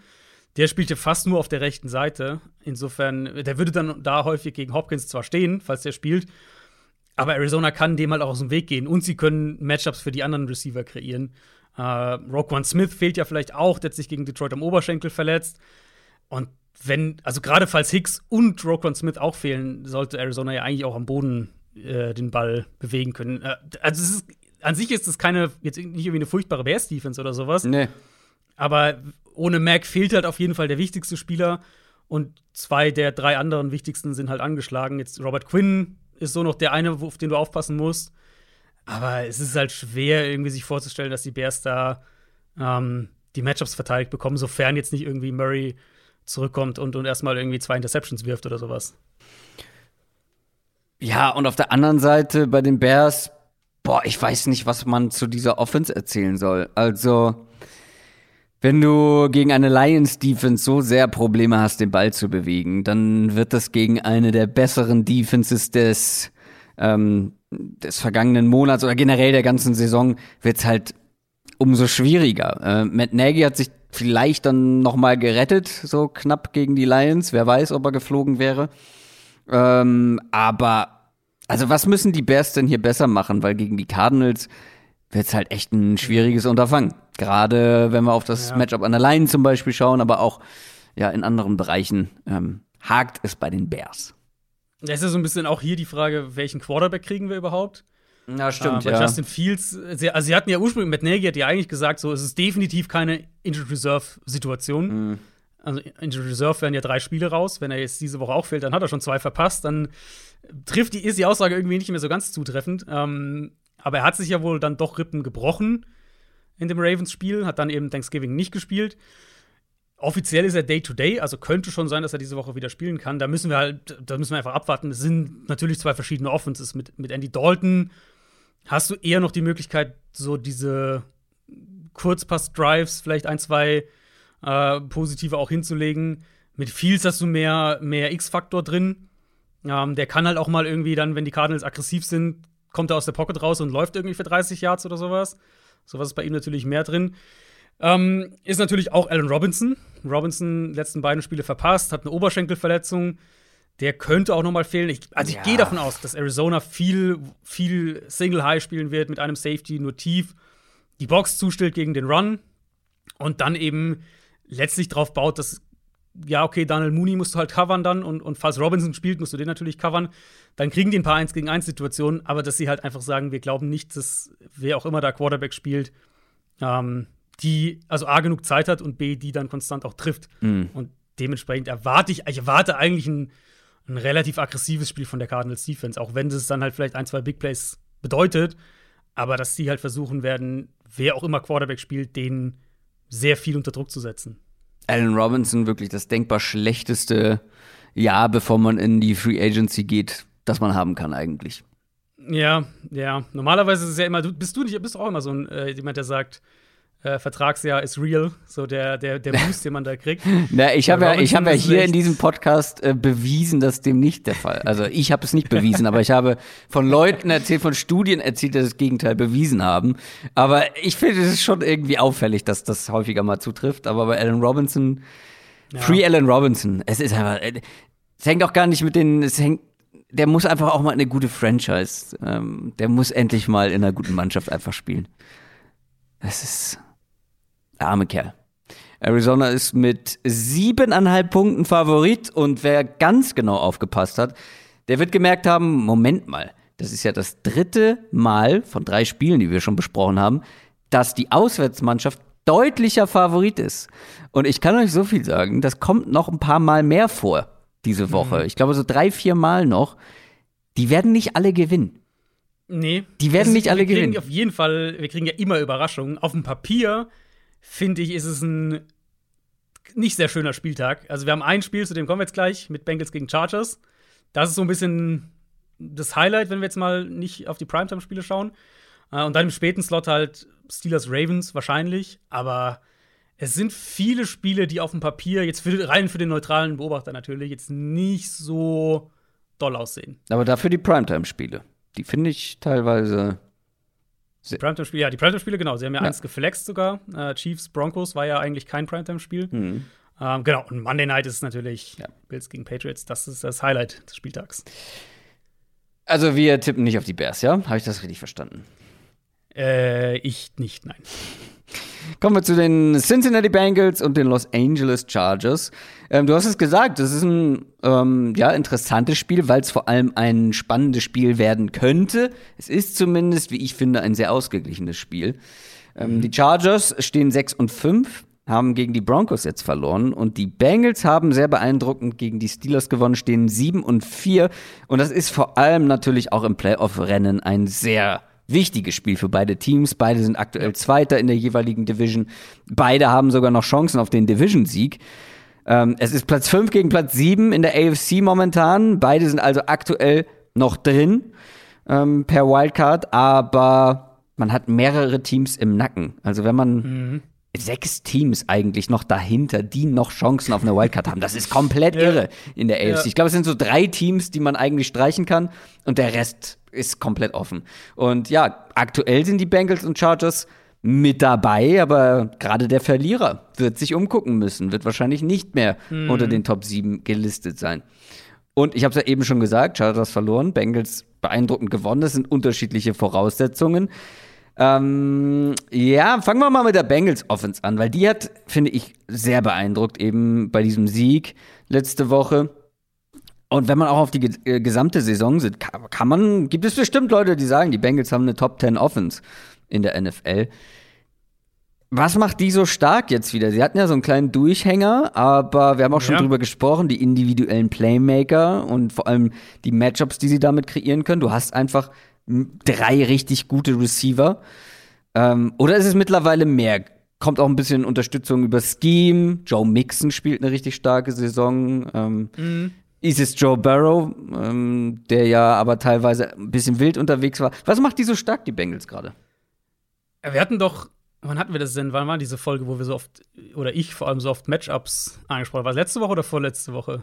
Irgendwann in den letzten ein, zwei Wochen hatten wir, hatten wir doch so mal so eine Folge, wo, äh, wo ich dauernd über Ja, das ja, Thema ja. zurückkam, Matchups und, und, und wer hat das bessere Matchup. Das hier ist das Spiel für mich, wo ich sage, ähm, welches Team ist bereit, sich anzupassen? Und da gibt es für mich einen klaren Favoriten und das sind die Bengals. Die Bengals haben uns gezeigt, dass sie sich offensiv wie auch defensiv an ihren Gegner und an was funktioniert, was funktioniert gerade nicht anpassen können. Ähm, sie hatten halt diese Big Play Offense früher in der Saison, wo, wo Jamar Chase natürlich so explodiert ist und nach, weiß gar nicht, was war das, nach fünf Spielen oder nach sechs Spielen hat er irgendwie fünf lange Touchdowns schon gehabt und, und jeder hat gesagt, hier, der klare Offensive Rookie of the Year. Mm, Das ging dann ein bisschen runter wieder, weil sich natürlich auch Defenses mehr drauf eingestellt haben. Mittlerweile nehmen Defenses ihnen so diesen Deep Ball auch wieder ein bisschen besser weg. Aber sie können halt auch Spiele gewinnen, wenn sie den Ball laufen. Sie können Spiele gewinnen, wenn sie ähm, in, mehr in ein Kurzpassspiel gehen. Und Burrow gibt seinen Receivern immer noch tief eine Chance. Das war jetzt auch gegen Pittsburgh äh, gut zu sehen. Bei, dem, bei, bei, bei Higgins hatte, glaube ich, den einen langen, ähm, seine lange Play. Also da gibt es ja schon, äh, das Element ist ja nicht irgendwie auf einmal tot. Aber die Bengals zeigen, dass sie sich anpassen können. Und die Chargers an diesem Punkt sind in meinen Augen so irgendwo noch ein frustrierendes Team, so ein bisschen, bei dem wir halt wissen, okay, wir wissen, was wir von ihnen bekommen. Wir wissen auch, wo die klaren Schwachstellen liegen. Äh, die sind in der Run-Defense und die sind in der Underneath-Coverage. Und wie gesagt, jetzt von den Bengals haben wir gerade ein sehr, sehr eindrucksvolles Spiel im Run-Game gesehen gegen Pittsburgh. Äh, Offensive Line richtig gut gewesen. Mixon natürlich auch richtig gut gewesen.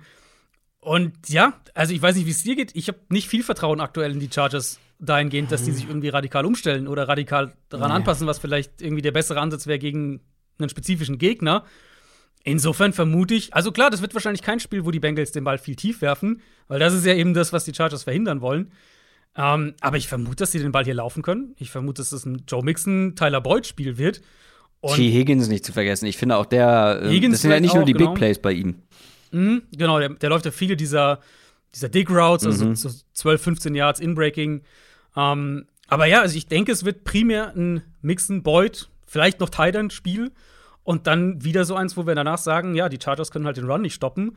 Und letztlich kommt es dann darauf an, ob die Chargers Offense ähm, in so einem Shootout mitgehen kann. Und ja, also ich, ich muss ehrlich sagen, ich, ich bin ich bin so ein bisschen genervt vom, vom Coaching-Staff der Chargers, weil ich hm. halt einfach nicht finde, dass sie ihre Spieler aktuell bestmöglich in Position bringen, um, um Erfolg zu haben. Und wenn ich das halt dann vergleiche mit dem, was die Bengals machen, die Bengals sind jetzt auch kein Team, was irgendwie irgendwie jetzt hier die, die, die ultra kreativen Ideen auspackt, aber sie passen sich halt an an das, was gerade funktioniert und ähm, auch, also offensiv wie defensiv an das, was halt in dem Spiel spezifisch ja. gegen einen bestimmten Gegner nötig ist. Es ist so witzig, weil ich hatte ja, ich war ja sehr optimistisch bei den Chargers, habe aber gesagt, das wird am Anfang ein bisschen holpern, ne? Mit dem, mit dem neuen Regime, mit einem Rookie-Head Coach. Das wird nicht alles gut laufen. Das Problem und warum es sich jetzt auch so unbefriedigend anfühlt, ist ganz einfach, dass es halt zu Beginn richtig gut lief und jetzt halt, mhm. jetzt halt nicht mehr. Und man hat so ein bisschen das Gefühl, man entwickelt sich in die falsche Richtung. Ähm, das ist, glaube ich, bei den Chargers gerade. Ich glaube, wenn man so gestartet wäre, hätten alle gesagt, ja, äh, die, da, da braucht man noch, dem muss man noch mehr Zeit geben. Ähm, das findet sich bestimmt noch, aber das ist einfach die falsche Richtung. Und ähm, gerade bei der Offense, wir haben schon häufiger drüber gesprochen. Ja. Ähm, also die Chargers Offense, wir haben darüber gesprochen, dass du eigentlich mit Justin Herbert anders spielen musst, dass du mit den Playmakern anders spielen musst. Wir haben über diesen ja fast konservativen Kurzpassansatz gesprochen, weil auch bei denen liegt es ja nicht an zu wenig Skill, an zu wenig Playmakern. Die haben sie nee, ja. Gar nicht, ja. Und ähm, wir haben letzte Woche gesehen, dass die Bengals Defense ist jetzt ein langer Stretch, um die Steelers Offense mit der Chargers Offense zu vergleichen. Aber was sie gemein haben, ist ja, ähm, das ist auch eine Offense, die gerne den Ball schnell und meistens kurz wirft. Hier und da mal ein paar Big, Big Plays. Und die Bengals haben das sehr, sehr gut gestoppt. Ist das vielleicht so ein Spiel, wo man bei den Chargers sagt und guckt, wie die Steelers da äh, gescheitert sind, dass man sagt, okay, lass mal anders machen? Das wäre die Hoffnung, ne? Also, ich meine, klar, so Chargers Offense, wenn wir jetzt sehen, wie sie gegen Denver gespielt haben. Gegen Denver wirst du natürlich auch ein Stück weit in diese Richtung gezwungen, so zu spielen. Ähm, weil es ist ja im Prinzip die gleiche oder eine sehr ähnliche Defense wie die der Chargers. Ähm, das hat der Mentor gewonnen übrigens, ne? Richtig, das, um ja, die Storyline noch zu beenden. Vic Fangio, äh, Obi-Wan Kenobi hat äh, gewonnen. ähm, und was halt gegen Denver dann auffällig war, fand ich, es war ja gar nicht, nicht mal irgendwas in, der, in dieser Midrange. Es war halt alles kurz.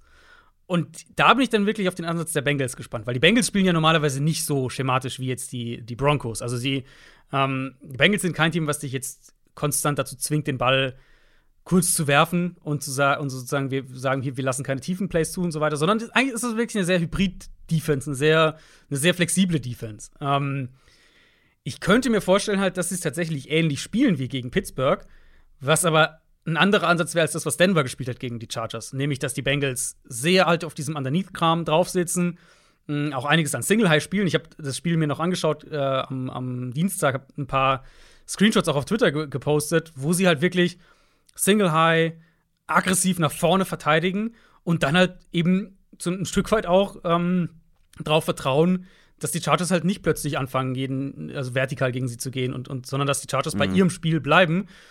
Bengals hatten ein gutes Spiel von ihrem Pass Rush gegen Pittsburgh, obwohl sie wenig geblitzt haben, obwohl die Steelers ja auch den Ball eben schnell werfen wollen. Aber wie gesagt, sie saßen halt echt auf diesen kurzen Routes, sie haben Big Ben nicht den schnellen Ausweg erlaubt und natürlich, Justin Herbert kann dann mehr kreieren und, und er kann natürlich viel mehr Bälle auch dann in schwierigen Situationen noch anbringen, die, die Big Ben nicht anbringen kann. Und vielleicht scrambled er dann auch für ein, zwei Big Plays gegen dich und so, solche Sachen. Aber ich denke tatsächlich, dass wenn die Bengals oder ich denke, dass die Bengals defensiv einen ganz guten Zugriff auf diese Offense bekommen können. Was halt rein, wenn wir auf die individuelle Qualität Chargers Offense versus individuelle Qualität Bengals Defense gucken, eigentlich nicht so sein sollte. Aber nach dem, was ich jetzt gesehen habe, strukturell offensiv von den Chargers und, äh, und, und, defensiv von den Bengals, denke ich, dass die Bengals da defensiv ganz gut mithalten können. Man könnte mit Pfeiler zurückbekommen. Ich weiß nicht, ob du es erwähnt hattest. Ich glaube nicht. Nee, äh, noch nicht, ja. Äh, weil dessen Backup hatte ähm, große mhm. Probleme. Ähm, das wäre natürlich wichtig ähm, für die Chargers Offense im Allgemeinen, ob jetzt im Passspiel oder im Run Game. Ich, du neigst sehr zu den, äh, zu den Bengals, habe ich rausgehört. Ich finde, es ist sehr, sehr offen. Ähm, die Bengals spielen zu Hause, das hilft natürlich. Zu Hause drei Punkte favorisiert, also auch die Buchmacher sehen es relativ auf Augenhöhe. Ähm, die Chargers können das bessere Team sein, aber aktuell, glaube ich, sind sie es nicht. Und deswegen werde ich jetzt hier nicht auf die Chargers irgendwie tippen. Aber Für mich ist es ein 50-50-Spiel. Ja, es sind halt zwei super inkonstante Teams. Es sind Ja, ja, eigentlich zwei eben. der Teams, die sinnbildlich für diese ganze AFC stehen. Man muss ja nur bei den Bengals, da muss Ja. ja nur gucken. Sie haben, wir haben es ja letzte Woche eigentlich gesagt, okay, jetzt hatten sie diesen klaren Steelers-Sieg, aber davor dieses Raiders-Spiel, das haben sie zwar vom Ergebnis sehr deutlich gewonnen, aber das war jetzt kein schönes Spiel, in Ja. also keins, wo sie mega überzeugt haben. Das Spiel davor werden sie von den Browns verprügelt, das Spiel davor verlieren sie gegen die Jets und das Spiel davor verprügeln sie die Ravens. Ja, das Ja, ist wild. da- da kannst du nicht viel, kannst du nicht so wahnsinnig viel, Ja, aber das glaube ich, erkennen. Ja, und die Extreme, finde ich, die bei den Bengals sind noch größer als bei den Chargers, weswegen ich so ein bisschen. Also, ich vertraue den Bengals weniger. Ich glaube, dass sie aktuell das bessere Team sind und formstärker sind, aber ich vertraue ihnen einfach nicht. Ich glaube, das steht noch auf so wackeligen Beinen und. Also ich wäre nicht überrascht, wenn die Chargers das sogar deutlich gewinnen. Also nicht, dass ich davon ausgehe, aber es wäre jetzt nicht so, dass ich vom Stuhl fallen würde und sagen würde, ja, wie konnte das denn passieren? Weil die Bengals haben schon gezeigt, dass sie ähm, ja auch gegen einfachere Gegner mh, schlecht spielen können. Also Ja, ja, ich, also ich, du bist ich weiß optimistischer. Ich, ich, ich weiß nicht, ob ich sagen würde, ich vertraue ihnen weniger. Die Bengals haben halt eine höhere, so einen höheren Range of Outcome. Ne? Das, das ist wahrscheinlich das, worauf du auch hinaus willst. Genau. So, sie können halt Aber ist das nicht 40 Vertrauen? Punkte hier machen. Sie können auch, ja. Also- aber bei den Chargers ist es halt so, im Moment traue ich den Chargers nicht so wirklich zu, ein gutes Spiel abzuliefern. Also so, ein Spiel, wo du danach sagst, hat Offense hat gut gespielt, Defense hat gut gespielt, sie haben das mit 10 Punkten gewonnen und es war nie in Gefahr. Nee, aber was ich denen zutraue, ist ein halt richtig zu. gutes Offenspiel. Aber mehr als den Bengals aktuell? Weil das sehe ich eher bei Cincinnati im Moment. Ja. Fair. Also ich bin bei den Bengals, ja. Ich denke, die Bengals gewinnen das. Ich, er- also sagen wir mal so, Joe Burrow traue ich es eher zu, so ein Spiel dann auch mal wegzuwerfen. Als Justin Das Herbert. ist fair, ja. Da würde ich jetzt halt sagen, die Chargers Defense macht halt wenig, um das zu provozieren. Das ist So. richtig. Ähm, Asante was- Samuel also ist, glaube ich, auch noch angeschlagen, kann das sein? Genau, Samuel hatte ja eine, eine Gehirn, seine zweite, glaube ich, schon Gehirnerschütterung. Ja. Ähm, also da muss man mal gucken, ob der überhaupt noch mal spielt dieses Jahr. Ja, ähm, Burrow hatte schon ein paar so unforced Errors drin, überhaupt keine Mhm. Frage. Also der hatte ein paar solcher Dinger drin, wo er den Ball halt völlig sinnlos zum Gegner wirft. Aber allein dadurch, dass ich halt denke, dass die Bengals den Ball kontinuierlich am Boden bewegen können und, und auch mit dem Kurzpassspiel, das wird halt schon wieder so einen Druck aus, auf, die, auf die Chargers Offense ausüben, da mitzugehen. Ja, natürlich kann ich mir vorstellen, dass die Chargers das gewinnen, aber meine Tendenz ist relativ klar Cincinnati. Machen wir weiter mit den LA Rams, die gegen die Jaguars spielen. Und damit sind wir schon im späten Sonntagsslot. Die restlichen frühen Sonntagsspiele haben wir dann in der Speedround im Schnelldurchlauf. Und das ist das nächste auf dem Papier einseitige Spiel. Aber wie einseitig ist es wirklich? Die 2 und 9 Jacks gegen die 7 und 4 Rams. Weil, wenn wir mal auf die Hard Facts schauen, beide Teams sind seit drei Spielen ohne Sieg. Da gibt es keinen Unterschied festzustellen. Und die Rams strugglen gewaltig. Und Same picture. Ja. absolut. Und ich habe gleich, äh, ich kann es ja jetzt schon mal sagen, äh, wenn du mal nach Expected Points Added ähm, guckst, die Rams strugglen. Und zwar seit Woche 9 ist die Offense auf Platz 30 und die Defense im gleichen Zeitraum auf Platz 25. Also beides am unteren Ende. Die Jacks wiederum sind in beiden, also in beiden Bereichen, Offense und Def Defense, vor den Rams. Äh, Ja, wie, wie, wie einseitig ist es wirklich, dieses Spiel? Na, so jetzt mal im Ernst. Äh, ja, die Rams haben verloren, ja, die Rams sahen nicht gut aus. Man muss vielleicht ein bisschen verteidigend sagen, man hat gegen die Titans, 49ers und Packers gespielt und die Titans zu dem Zeitpunkt waren mit das formstärkste Team in der NFL. Die 49ers sind wieder gut in Form und die Packers sowieso. Äh, Und zwei Spiele davon waren auswärts. Ich will das jetzt nicht verteidigen, aber die Rams abzuschreiben wäre, glaube ich, ein großer Fehler.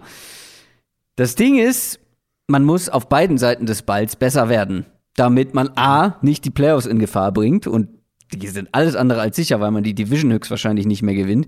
Äh, Und B, muss man sich steigern, um dann halt nicht in den Playoffs direkt wieder rauszufliegen. Und vor allem muss man sich offensiv steigern, beziehungsweise Stafford muss sich steigern. Ich habe irgendwie das Gefühl, da stimmt irgendwas nicht mit dem, weil es ist so ein plötzlicher Drop-off gewesen, wo er einfach nicht mehr gut spielt. Von ihm müssen wir mal sehen, von der Offense müssen wir mehr sehen, aber die Jaguars sind halt ein gutes Team, um da den Anfang zu machen. An sich ja. Also Stafford hat ja auch mit Verletzungen zu kämpfen. Das hatten wir jetzt ja auch schon. Der war ja vor dem Packers-Spiel auf einmal auch mit, mit ja. irgendwelche Rückengeschichten und sonst was. Mal also wieder. Das kann natürlich auch ein Faktor. Ja, genau. Ähm, das kann natürlich auch ein Faktor sein. Generell die Rams sind offensiv einfach an dem Punkt, wo man, glaube ich, einfach sagen muss, dass du darauf halt hoffst, dass Stafford zum richtigen Zeitpunkt, sprich Richtung Playoffs dann im Idealfall äh, heiß läuft und du dann halt ein paar Spiele mit der besten Version von Stafford quasi bekommst. Und dann sind sie immer noch in der Lage, jeden zu schlagen. Mhm. Gleichzeitig sage ich halt auch, die Probleme sind halt eine Mischung daraus, dass die Offense schematisch eben weniger einen Floor mitbringt als in den Goff-Jahren. Da haben wir jetzt auch schon einige Male drüber gesprochen. Und eben mehr vom Quarterback abhängig ist und der Quarterback inkonstant spielt. Und dann hast du halt eine Offense, die inkonstant ist. Ähm, klar, in der Theorie, ne, Jaguars Defense, die wurden jetzt gerade an der Line of Scrimmage von den Falcons dominiert. Das sollte eigentlich ein nettes Bounceback-Spiel sein. Ähm, das ist auch die Tendenz, die ich habe bei dem Spiel, ganz klar. Also jetzt ohne irgendwie allen Quatsch, die Rams sind der klare Favorit und sollten das auch klar gewinnen. Aber letztlich finde ich es halt da tatsächlich dann spannender, isolierter auf die Rams-Perspektive zu schauen. Und dann eben kann man irgendwo sagen, klar, wenn die, wenn die on sind diese Woche, wenn Stafford gut spielt, wenn die Line gut spielt, dann machen die hier irgendwie 35 Punkte oder sowas gegen Jacksonville. Wenn es halt wieder so ist, dass sie von den Big Plays abhängig sind, wie es die letzten Spiele der Fall war, vielleicht die Line ein bisschen wackelt, ähm, Stafford wieder so zwei, drei Turnover-Risiko-Plays drin hat, wie es jetzt in jedem dieser letzten drei Spiele der Fall war. Und dann vielleicht auch irgendwo Pech, dass dann halt die zwei Fehler, die er macht, bei den Turnover resultieren. Mhm. Das kann ja auch mal passieren. Naja, gut, dann kann so ein Spiel halt auch enger werden, als es auf dem Papier sein sollte. Ich denke, dass sie den Ball sehr gut bewegen können hier, dass sie die Line of Scrimmage eben auch besser kontrollieren, dass sie gerade auch die Safeties der Jaguars in Coverage angreifen können. Das wäre dann so ein Spiel, wo du, äh, wo du Cooper Cup auch viel rumschieben kannst und ihn so ein bisschen auf die Safeties auch äh, tief schicken kannst. Mich interessiert tatsächlich jetzt ohne irgendwie Jaguars äh, irgendwie niederzumachen, aber mich interessiert tatsächlich eher isoliert betrachtet so ein bisschen die Frage, was die Rams machen wollen. Ja. Ähm, und an sich würde ich da halt denken, gegen Jacksonville kannst du aus deiner Spread-Offense heraus, was sie ja eben viel machen dieses Jahr, Shotgun-Spread-Offense heraus, kannst du auf jeden Fall attackieren und damit auch Erfolg haben. Aber eben immer das gleiche Thema, wenn du so spielst, dann darfst du als Passer eben nicht so inkonstant sein. Und das ist er aktuell, Matthew Stafford. Ja. Die Defense ist auch so ein bisschen inkonstant, habe ich das Gefühl. Ähm, aber auch hier der Blick darauf, man hat jetzt auch gegen drei echt gute Offenses gespielt und Jacksonville ist weit davon entfernt. Ähm, ja, die sind auch mit EPA offensiv vor den Rams in den letzten Wochen gewesen, aber das würde ich jetzt nicht zu hoch hängen. Die Frage ist, ob die Jaguars hier den Ball bewegen können oder auch hier halt der Blick vor allem auf die Rams Defense. Sehen wir mal den dominanten Pass Rush zum Beispiel der Rams gegen ähm, äh, die Packers letzte Woche. Ja, es hat noch nicht so richtig gefruchtet, obwohl individuell äh, Spieler wie Von Miller zum Beispiel ja einige Pass, äh, einige Quarterback Pressures hatte, aber so richtig ja, belohnt hat man sie noch nicht. Ja, mal, wenn wir ganz nüchtern mal da auf, drauf schauen, auf dieses Matchup einfach nur, würde ich sagen, von der individuellen Qualität her, Jacksonville's Offensive Line, die am Sonntag gegen die Rams spielen wird, versus hm. diese Version der Packers Line, die letzte Woche gegen die Rams gespielt hat. Da ist wahrscheinlich Jacksonville besser, wenn wir jetzt einfach nur schauen, Left Tackle versus Left Tackle Was? und Left Guard versus Left Guard und so weiter. Ach so, die Also- Offensive Lines vergleichen. Genau, nur die Offensive Lines, weil Ah, okay. also muss ja gucken, was da für Green Bay auf dem Feld stand zum Teil. Ähm, Ach, Entschuldigung, Ab- ich habe ich hab nicht richtig zugehört. Packers und Jaguars vergleichen. Ja. Genau, genau. Ähm, also eben die letzten beiden Gegner, Ja, oder der ja. letzte und der kommende Gegner eben der Rams, genau. Aber Green Bay hat halt einen klaren Plan für sein Kurzpassspiel und einen Quarterback, der auch sehr, sehr gut darin ist. Und äh, beides fehlt halt bei Jacksonville. Sprich, ich vermute, die Rams werden hier ihre Qualitäten im Pass Rush deutlich besser ausspielen können, werden darüber auch wahrscheinlich das Spiel kontrollieren können, werden wahrscheinlich auch darüber ein, zwei Turnover, vielleicht auch zwei, drei Turnover rausholen ähm, können. Also, ja, wir reden ja bei den Rams drüber, dass halt der offensive Floor nicht so wirklich da ist. Ich glaube, darüber lachen Jaguars-Fans, wenn, wir- wenn, wenn wir das sagen, weil also, da ist ja wirklich fast gar nichts. Und Trevor Lawrence die letzten Wochen war dann auch noch mal teilweise ein bisschen schwächer, gerade auch wenn er Druck bekommen hat.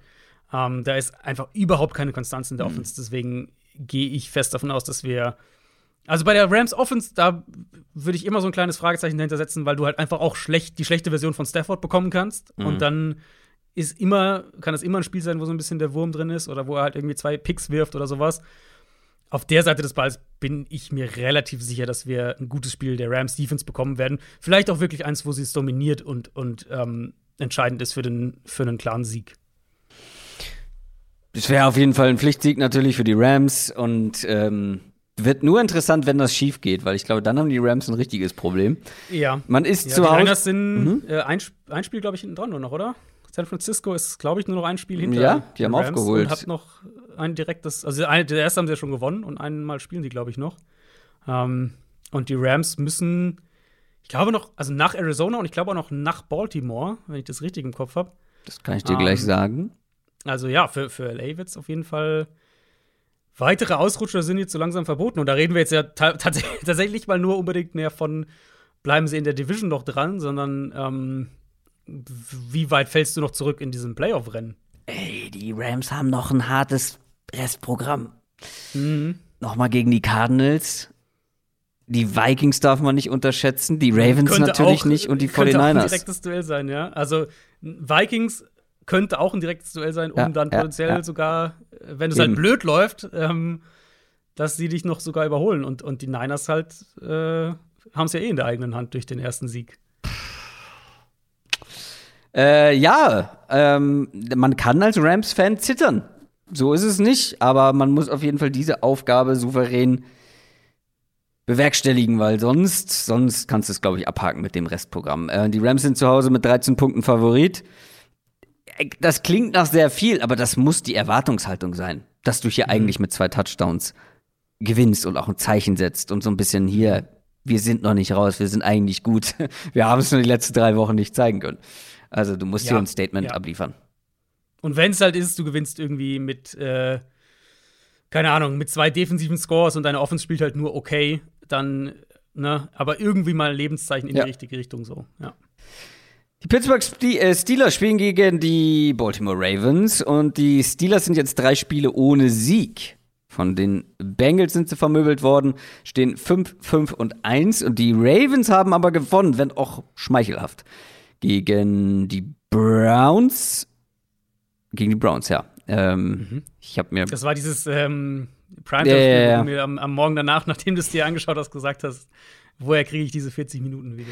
Ja, ich habe mir die 40 Minuten, Minuten Version angeguckt, alle Snaps und hab, hab, ich war wirklich sauer, dass ich damit meinen, Ja. äh, meinen, was war das dann, Dienstagmorgen oder Montagmorgen äh, verbracht habe. Montagmorgen müsste es gewesen sein. Montagmorgen, ja. Das war wirklich, das war schmeichelhaft. Aber man steht 8 und 3 und guess what? Die Ravens sind die Nummer 1 der AFC aktuell. Da- Die Ravens sind nicht das beste Team der AFC, ähm, aber sie sind auf Platz 1. Sie sahen überhaupt nicht aus wie das beste Team. Die Offense, und ich glaube, du siehst es ein bisschen anders, die Offense ist nicht gut momentan. Die ist einfach nicht gut. Und du hattest vollkommen recht mit der O-Line. Ähm, das hatte ich falsch abgespeichert. Du hattest ja gesagt, äh, ich glaube, der Lions-Vergleich war es, äh, ähm, dass die O-Line der Lions zum Beispiel aktuell besser ist als die der Ravens. Und die O-Line ist wackelig ohne Ende. Die ist nicht gut. Lama Jackson spielt momentan in den letzten Wochen und ähm, ja. vor allem in den letzten beiden nicht gut. Ähm, ich weiß nicht, ich habe mir aufgeschrieben, ich wundere mich über den Ansatz, dann habe ich aber nochmal nachgeschaut. Lamar Jackson läuft eigentlich häufig und auch viele designte Runs, aber irgendwie fühlt es sich nicht so an wie sonst. Das, er strahlt nicht diese Gefahr aus als Runner. Die ganze Offense strahlt nicht diese, diese Gefahr aus mit diesem Option Play, was sie sonst hatten. Ganz oft denke ich so, man will hier wie, ein, wie eine normale NFL-Offense aussehen, wo man einen Pocket Passer hat und ist mir egal, ob Lamar Jackson sich gesteigert hat als Pocket Passer. Er ist ja immer noch Lamar Jackson, der vor allem mit seinen Beinen Schaden einrichten kann. Ja, ja, es passt irgendwie nicht so zusammen alles bei, bei Baltimore. Ja. Da, klar, Verletzungen sind ein Thema, in der Offensive Line, im Backfield natürlich auch. Ja. Es war ja immer so eine. Sie haben, also gefühlt haben sie ja immer so ein bisschen, oder tun das immer noch, versucht, so eine Identität irgendwie zu finden. Und immer, wenn sie dann gerade dabei waren, irgendwas zu entwickeln, dann ist irgendwas passiert. Oder sie hatten halt irgendwie zwei Spiele, wo es vom Matchup her nicht funktioniert hat und sie mussten das wieder irgendwie anpassen.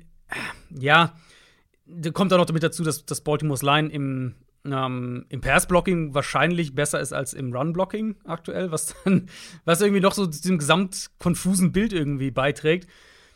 Ich sehe sie hier trotzdem eigentlich relativ, oder ich, ich, ich sehe das Matchup relativ positiv aus Ravens Sicht. Kein Mhm. TJ Watt, höchstwahrscheinlich für Pittsburgh. Ja, Der wurde am Coroni. Montag auf die äh, Covid-19-Liste gesetzt. Könnte sich natürlich noch rechtzeitig äh, freitesten, theoretisch. Ähm, Achso, ist er nur Close Contact, wurde nicht positiv getestet? Doch, doch, positiv, aber als Geimpfter kannst du dich ja mit zwei negativen Tests innerhalb von 24 Stunden Ah, okay. okay. ähm, freitesten. Aber hat bisher noch keiner geschafft. Also alle Spieler, die ge- geimpft waren, aber äh, sich infiziert haben, haben es eigentlich dann erst, kam erst nach den zehn Tagen dann doch zurück. Theoretisch wäre es möglich, ich rechne nicht damit. Und die Steelers Defense ist sowieso aktuell auch ein Stück weit weg von ihrem Ja. Niveau. Also gegen die Bengals, Run Defense war furchtbar. Ja.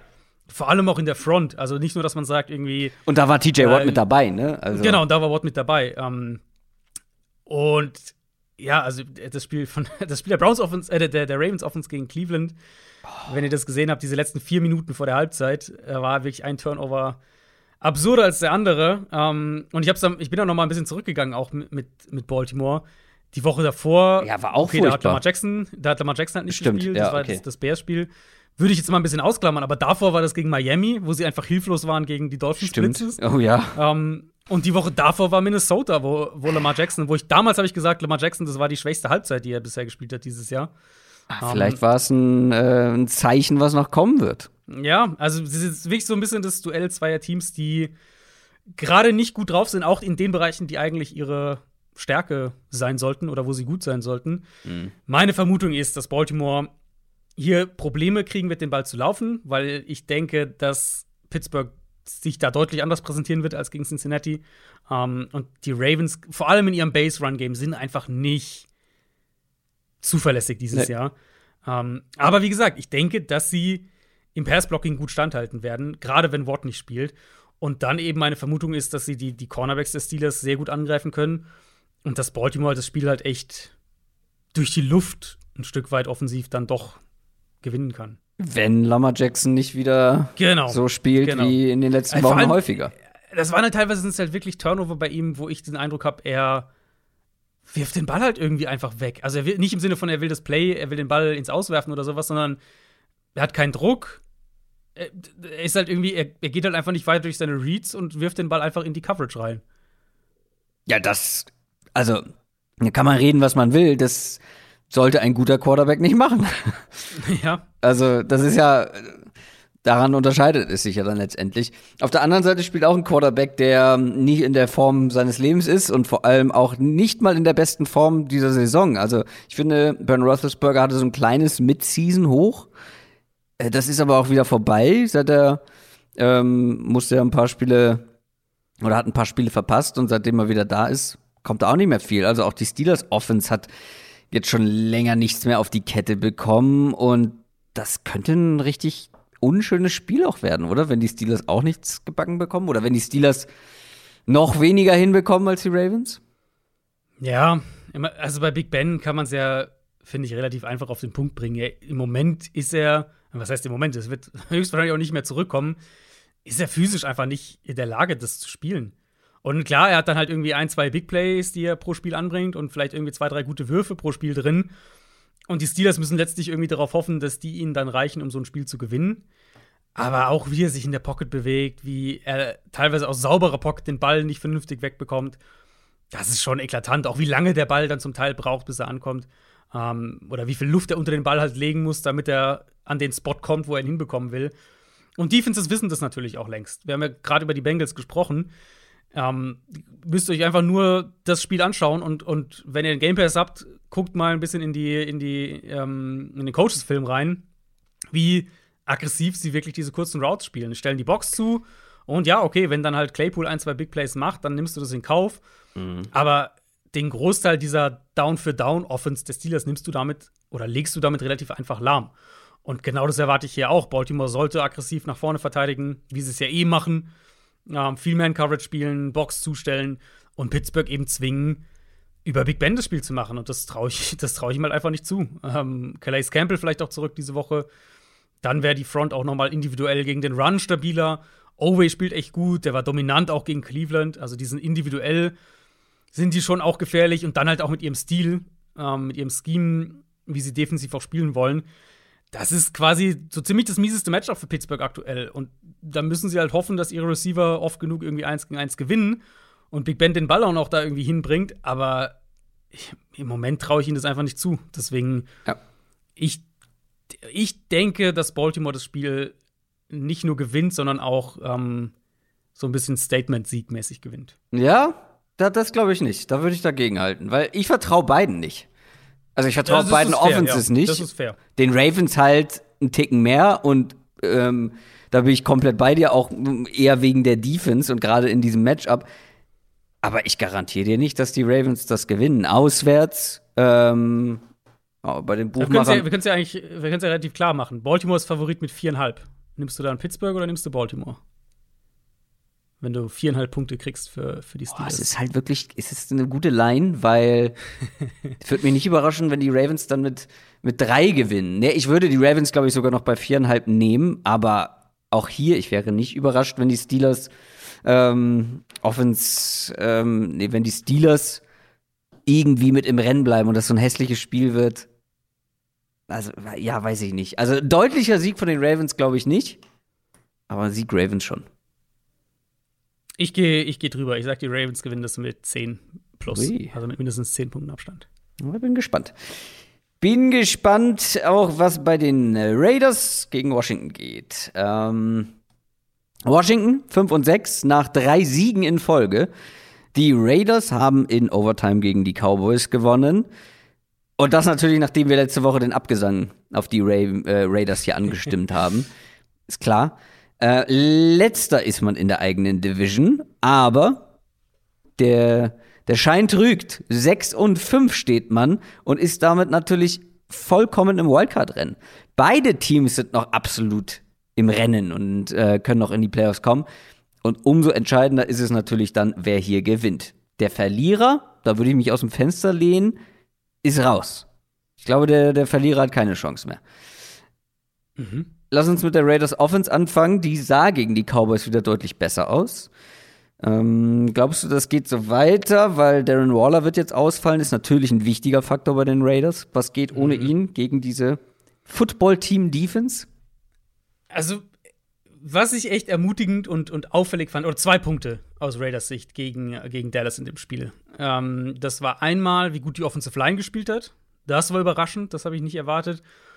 Und dann eben, ähm, dass sie in ihrem vertikalen Passspiel geblieben sind. Das war ja immer so das Thema, kriegen sie das nochmal hin, können sie da das aufrechterhalten, weil es natürlich auch viel für sie öffnet. Das öffnet viel von dem, was sie eben im Kurzpassspiel ja eigentlich machen wollen. Und im Run-Game auch ein Stück weit. Und das haben sie geschafft. Also sie sind, sie hatten weiter diese Short-Plays drin, sie hatten auch dann Big Plays daraus. Also Sean Jackson natürlich, Sean Jackson ähm, hatte da, hat er den langen Touchdown, hat er einen, glaube ich, gehabt, gell? Ähm, und sie hatten dann noch, noch weitere Big Plays aus den tiefen, aus den, aus den tiefen Pässen. Das gibt auf jeden Fall Hoffnung aus, äh, aus Raiders Sicht. Dass jetzt Waller wieder ausfällt, ist natürlich bitter. Überhaupt keine Frage. Ähm, ich würde aber auf die Offensive Line noch mal zurückkommen. Also, wie gesagt, ich war überrascht von dem, was sie gegen Dallas gezeigt haben. Jetzt halt die Frage, ob sie das gegen Washington wiederholen können. Ähm, ich sehe vor allem hier das Problem der Interior Line, weil, also Dallas, wenn Dallas Druck macht, dann ist ja über die Edges und eher nicht über die Mitte.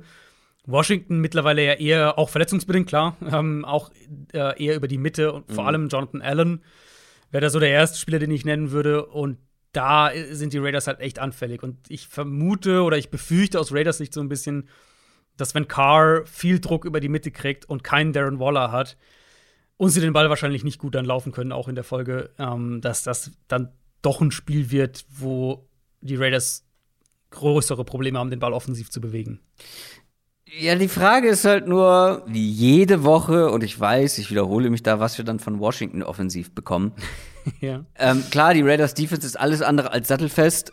Aber jetzt, das ist halt die Wundertüten-Offense überhaupt. Und es war letzte Woche genau das, was wir jede Woche besprechen. Es war dieses typische Taylor Heinecke-Game. Total. Ähm, ich habe extra nochmal nachgeguckt. Ähm, ich weiß nicht, wie viel das aussagt, aber ich musste schmunzeln. Heinekes Quote, was Big Time Throws, also richtig gute Plays, Big Plays äh, durch die Luft, ähm, verglichen mit der Turnover-Worthy Throw Rate. Schwieriges Wort ähm, für eine deutsche Kartoffel. Ähm, also die äh, Würfe, die gut und gerne auch zu einem zu einem Turnover hätte, hätten führen können. Äh, was das angeht, die Quote ist fast identisch. Und das, das, also das lebt ja Heineke. Es sind diese Big-Time-Throws, es sind die Turnover-worthy Throws. Ähm, und die Frage ist halt, was für ein Spiel bekommen wir diese Woche? Ähm, es könnte eine ja. Defense sein, die ihm liegt. Ja, habe ich ehrlicherweise auch schon gedacht. Also ich wollte, ich wollte das eigentlich mit der Frage gleich zurückbringen. Ähm, wie viele gute Spiele erwarten wir denn noch von ihm? Weil er war jetzt gegen meinst Seattle. War war meinst du, er hat sein Kontingent aufgebraucht? das ist so ein bisschen die Frage. Äh, gegen Seattle war echt ordentlich, gegen ähm, Panthers, Panthers war super. War gut. Ja. Genau, und Tampa Bay war auf, auf jeden Fall solide gegen eine aggressive Defense. Also äh, eigentlich wäre mal wieder so ein schwächeres Spiel, wäre so ein bisschen angesagt.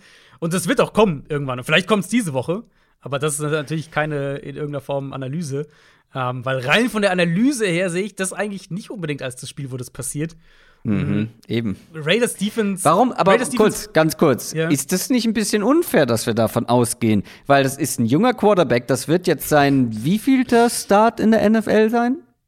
Es sind elf, zwölf, dreizehn, keine Ahnung. Ich weiß nicht, wie, vor, wie viel ja, er vor dem Playoff-Spiel ja. letztes Jahr gespielt hat es kann auch einfach sein, dass der sich entwickelt, dass der sich positiv entwickelt. Ich will jetzt nicht sagen, das wird hier dann irgendwann doch noch mal ein ähm, richtig solider Starting Quarterback in der NFL, aber dass der ja halt noch Entwicklungsschritte durchgeht und vielleicht sehen wir auch, natürlich werden wir auch mal wieder ein schlechtes Spiel sehen, keine Frage, aber davon auszugehen, weiß ich nicht. Also gerade gegen die Raiders würde ich das jetzt überhaupt nicht tun. Ich würde halt, da würde ich halt jetzt deinen Einstieg dann gegen dich verwenden, indem ich halt sage, also ja, er hat jetzt gute Spiele, aber ähm, mhm. die sind halt, es ist halt bei ihm alles immer auf Kante genäht. Jo. Weil er halt sehr diesen Ryan Fitzpatrick-Stil einfach spielt. Also, das ist ja einfach so seine Art, Quarterback zu spielen. Und wie lange hat sich Ryan Fitzpatrick in der NFL gehalten mit seinem Ja, gut, Stil? aber wie viele, wie viele Saisons von Ryan Fitzpatrick hatten wir, wo er zehn gute Spiele gemacht hat. Oder Letztes 12 Jahr. Oder 14. Durfte er zwölf, ja, zehn Jahr, Spiele? Letztes Jahr hat er, was, wie viel waren das? Wie viele gute Spiele? Da wurde er, er gerobbt, wurde er da. Da wurde er rausgenommen, obwohl er auf dem Peak seines, seines ja. Könnens war, seines Schaffens. Also, na, wie gesagt, deswegen will ich auch, also ich sage jetzt, ich will jetzt nicht sagen, jetzt sind drei, drei Spiele waren in Ordnung, also kommt jetzt das Schlechte. Das wäre ja, äh, na, das ist ja, das ist ja auch irgendwo Quatsch, wenn wir versuchen, das Spiel irgendwie zu, zu prognostizieren. Und wie gesagt, die Raiders Defense war eigentlich dann gut, wenn sie eben mit dem Foreman Rush Druck mhm. machen konnte.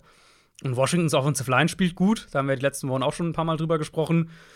Äh, Logan Thomas ist zurück, sprich, mhm. ich denke eigentlich, dass Washington den Ball im Kurzpassspiel ganz gut bewegen kann. So wie es die Cowboys ja auch viel gemacht haben an Thanksgiving gegen, gegen die Raiders. Und das wird dann eben, wir haben ja bei den Raiders drüber gesprochen, nach dem, nach dem Chiefs-Spiel. Wir wissen ja, was wir von denen kriegen. Wir wissen, dass es viel Single High, Zone Coverage wird. Und das bedeutet eben auch, dass Taylor Heineke ein paar Mal klare 1 gegen 1 Matchup haben wird mit McLaurin outside.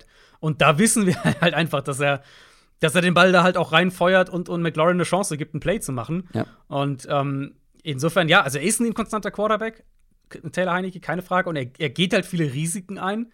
Und das kann halt mal gut gehen und das kann dann mal nicht gut gehen.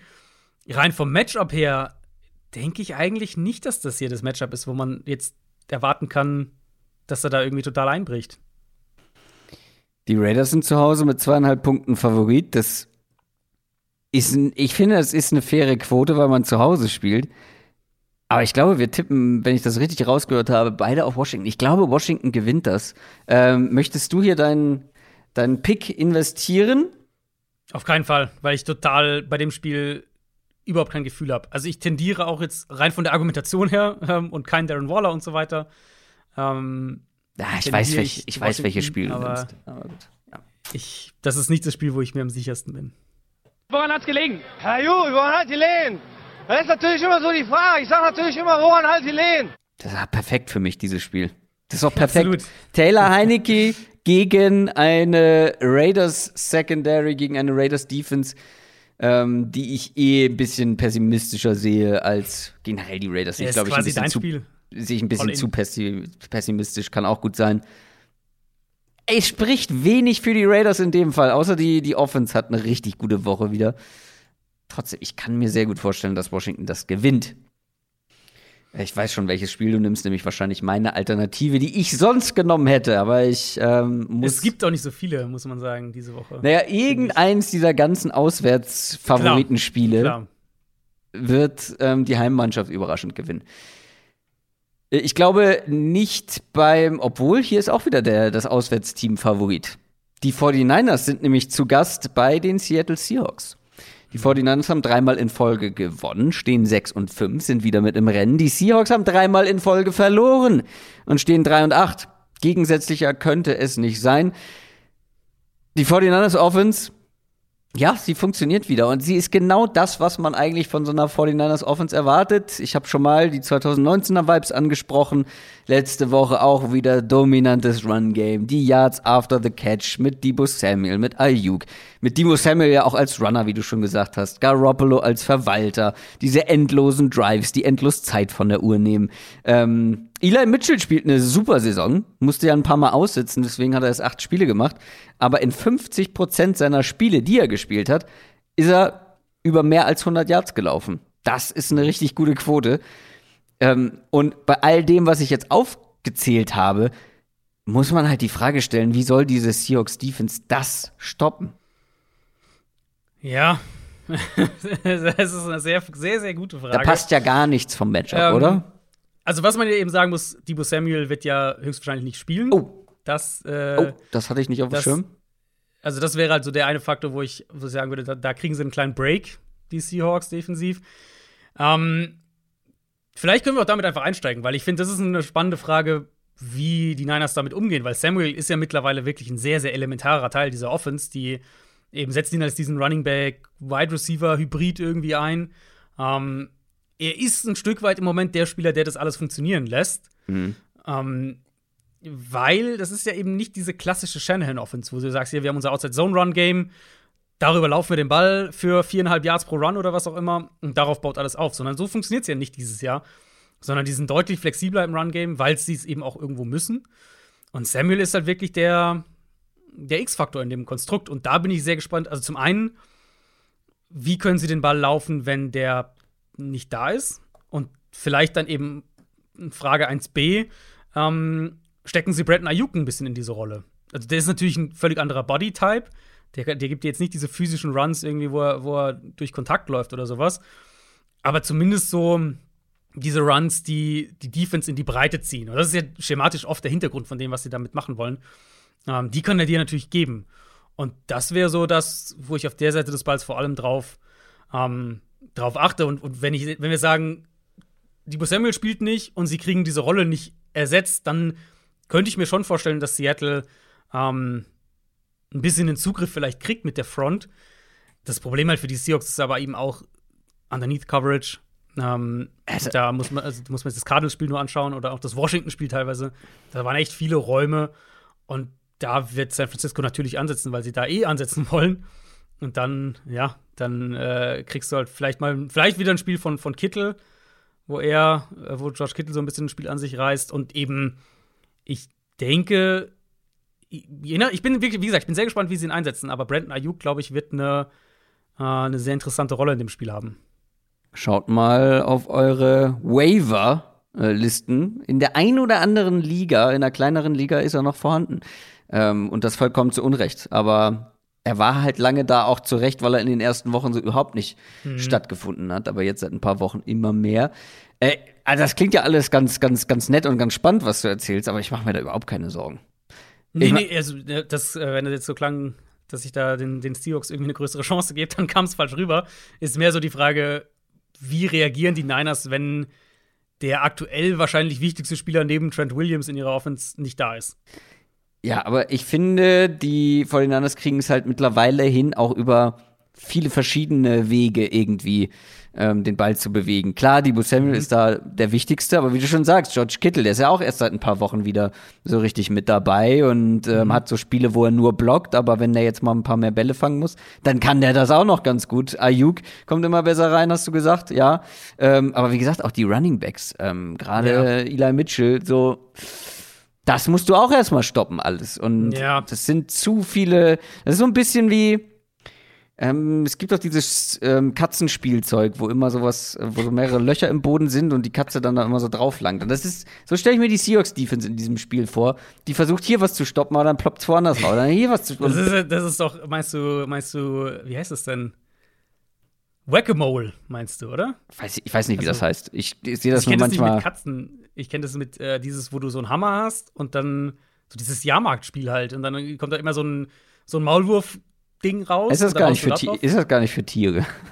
Vielleicht ist es auch für Tiere. Ich seh- ich es seh- auch für Katzen. Ich, meine, meine, ähm, in meinem Instagram ähm, wird mir häufig mal irgendwelcher Tiercontent, äh, Hundewelpen oder äh, anderer Tiercontent angespült. Und da sehe ich das nur, weil ich weiß gar nicht, was das ursprünglich ist. Aber ich sehe immer, dass, dass Katzen dann so ein bisschen, machen Leute auch mit dem Finger dann, so, äh, dass sie den Finger rausstrecken und Ja, dann die Katze dann nach Aber, äh, Ich kenne das, ich kenn das auch so von so, so Jahrmarktmäßig. Ah, ja. äh, wo du dann versuchst immer so immer auf eins draufzuhauen und dann kommt woanders halt wieder eins raus. Genau. Und so stelle ich mir das vor für die Seahawks in diesem Spiel. Und Ja, man muss ja eigentlich, eigentlich muss man ja wirklich nur das Washington-Spiel sich anschauen und sich dann halt vorstellen, dass du einen besseren Playcaller noch offensiv bekommst und dann hast du schon so ein Stück weit das, was die, ähm, was die Niners wahrscheinlich offensiv machen werden, halt den Ball laufen, Ball kurz verteilen, kurz das Spiel, diese Underneath-Coverage angreifen und das wird wahrscheinlich dann schon dazu führen, dass sie den sehr gut bewegen können. Ja, es ist, es ist traurig. Die Seahawks-Saison ist vorbei. Und das ist, glaube ich, ein ungewohntes Gefühl für alle Fans. Ja. Ähm, das ist man, ist man in Seattle nicht mehr gewohnt. Und auch fürs Team. Und ähm, ja, Pete Carroll, glaube ich, in der Pressekonferenz auch nicht so gut gelaunt gewesen. Hat, glaube ich, auch zugegeben, dann ist einfach für ihn ungewohnt, diese Situation, ähm, so schlecht zu sein nach zwölf Wochen. Ähm, ja, da gibt's glaube ich, einige Baustellen. Und wie gesagt, ich habe es letzte Woche schon mal kurz angedeutet, vielleicht das Ende, Ende einer Ära, ob das jetzt Russell Wilson ist oder Pete Carroll. Irgendwie kann ich mir aktuell nicht vorstellen, dass beide nächstes Jahr in Seattle spielen oder coachen. Ähm, aber trotzdem finde ich den Drop-Off schon krass im Vergleich zu letztem Jahr, im Vergleich zu auch zu, zum Beginn der Saison. Das sah ja am Anfang noch echt ganz gut aus.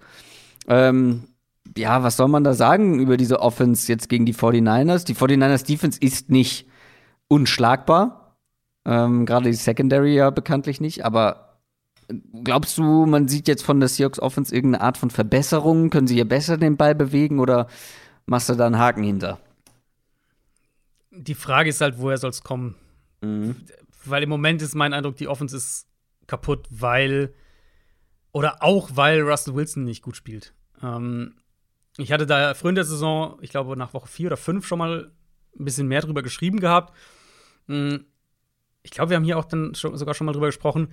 Wir haben jetzt so viele wirklich auch verschiedene Schemes, Offensive Coordinators und so weiter in Seattle gesehen und die Probleme waren immer die gleichen.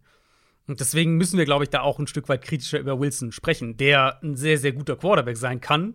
Ähm, aber die Probleme waren immer, dass Seattle keinen vernünftigen Floor in der Offense hatte. Irgendwann mal war es mit dem Run-Game, ja. Aber wenn wir jetzt auf die letzten Jahre schauen, Seattle hat im Prinzip nie dieses konstante Quick-Passing-Game als sowas, wo- worauf sie zurückfallen können. Und das lag und liegt auf jeden Fall auch an Wilson.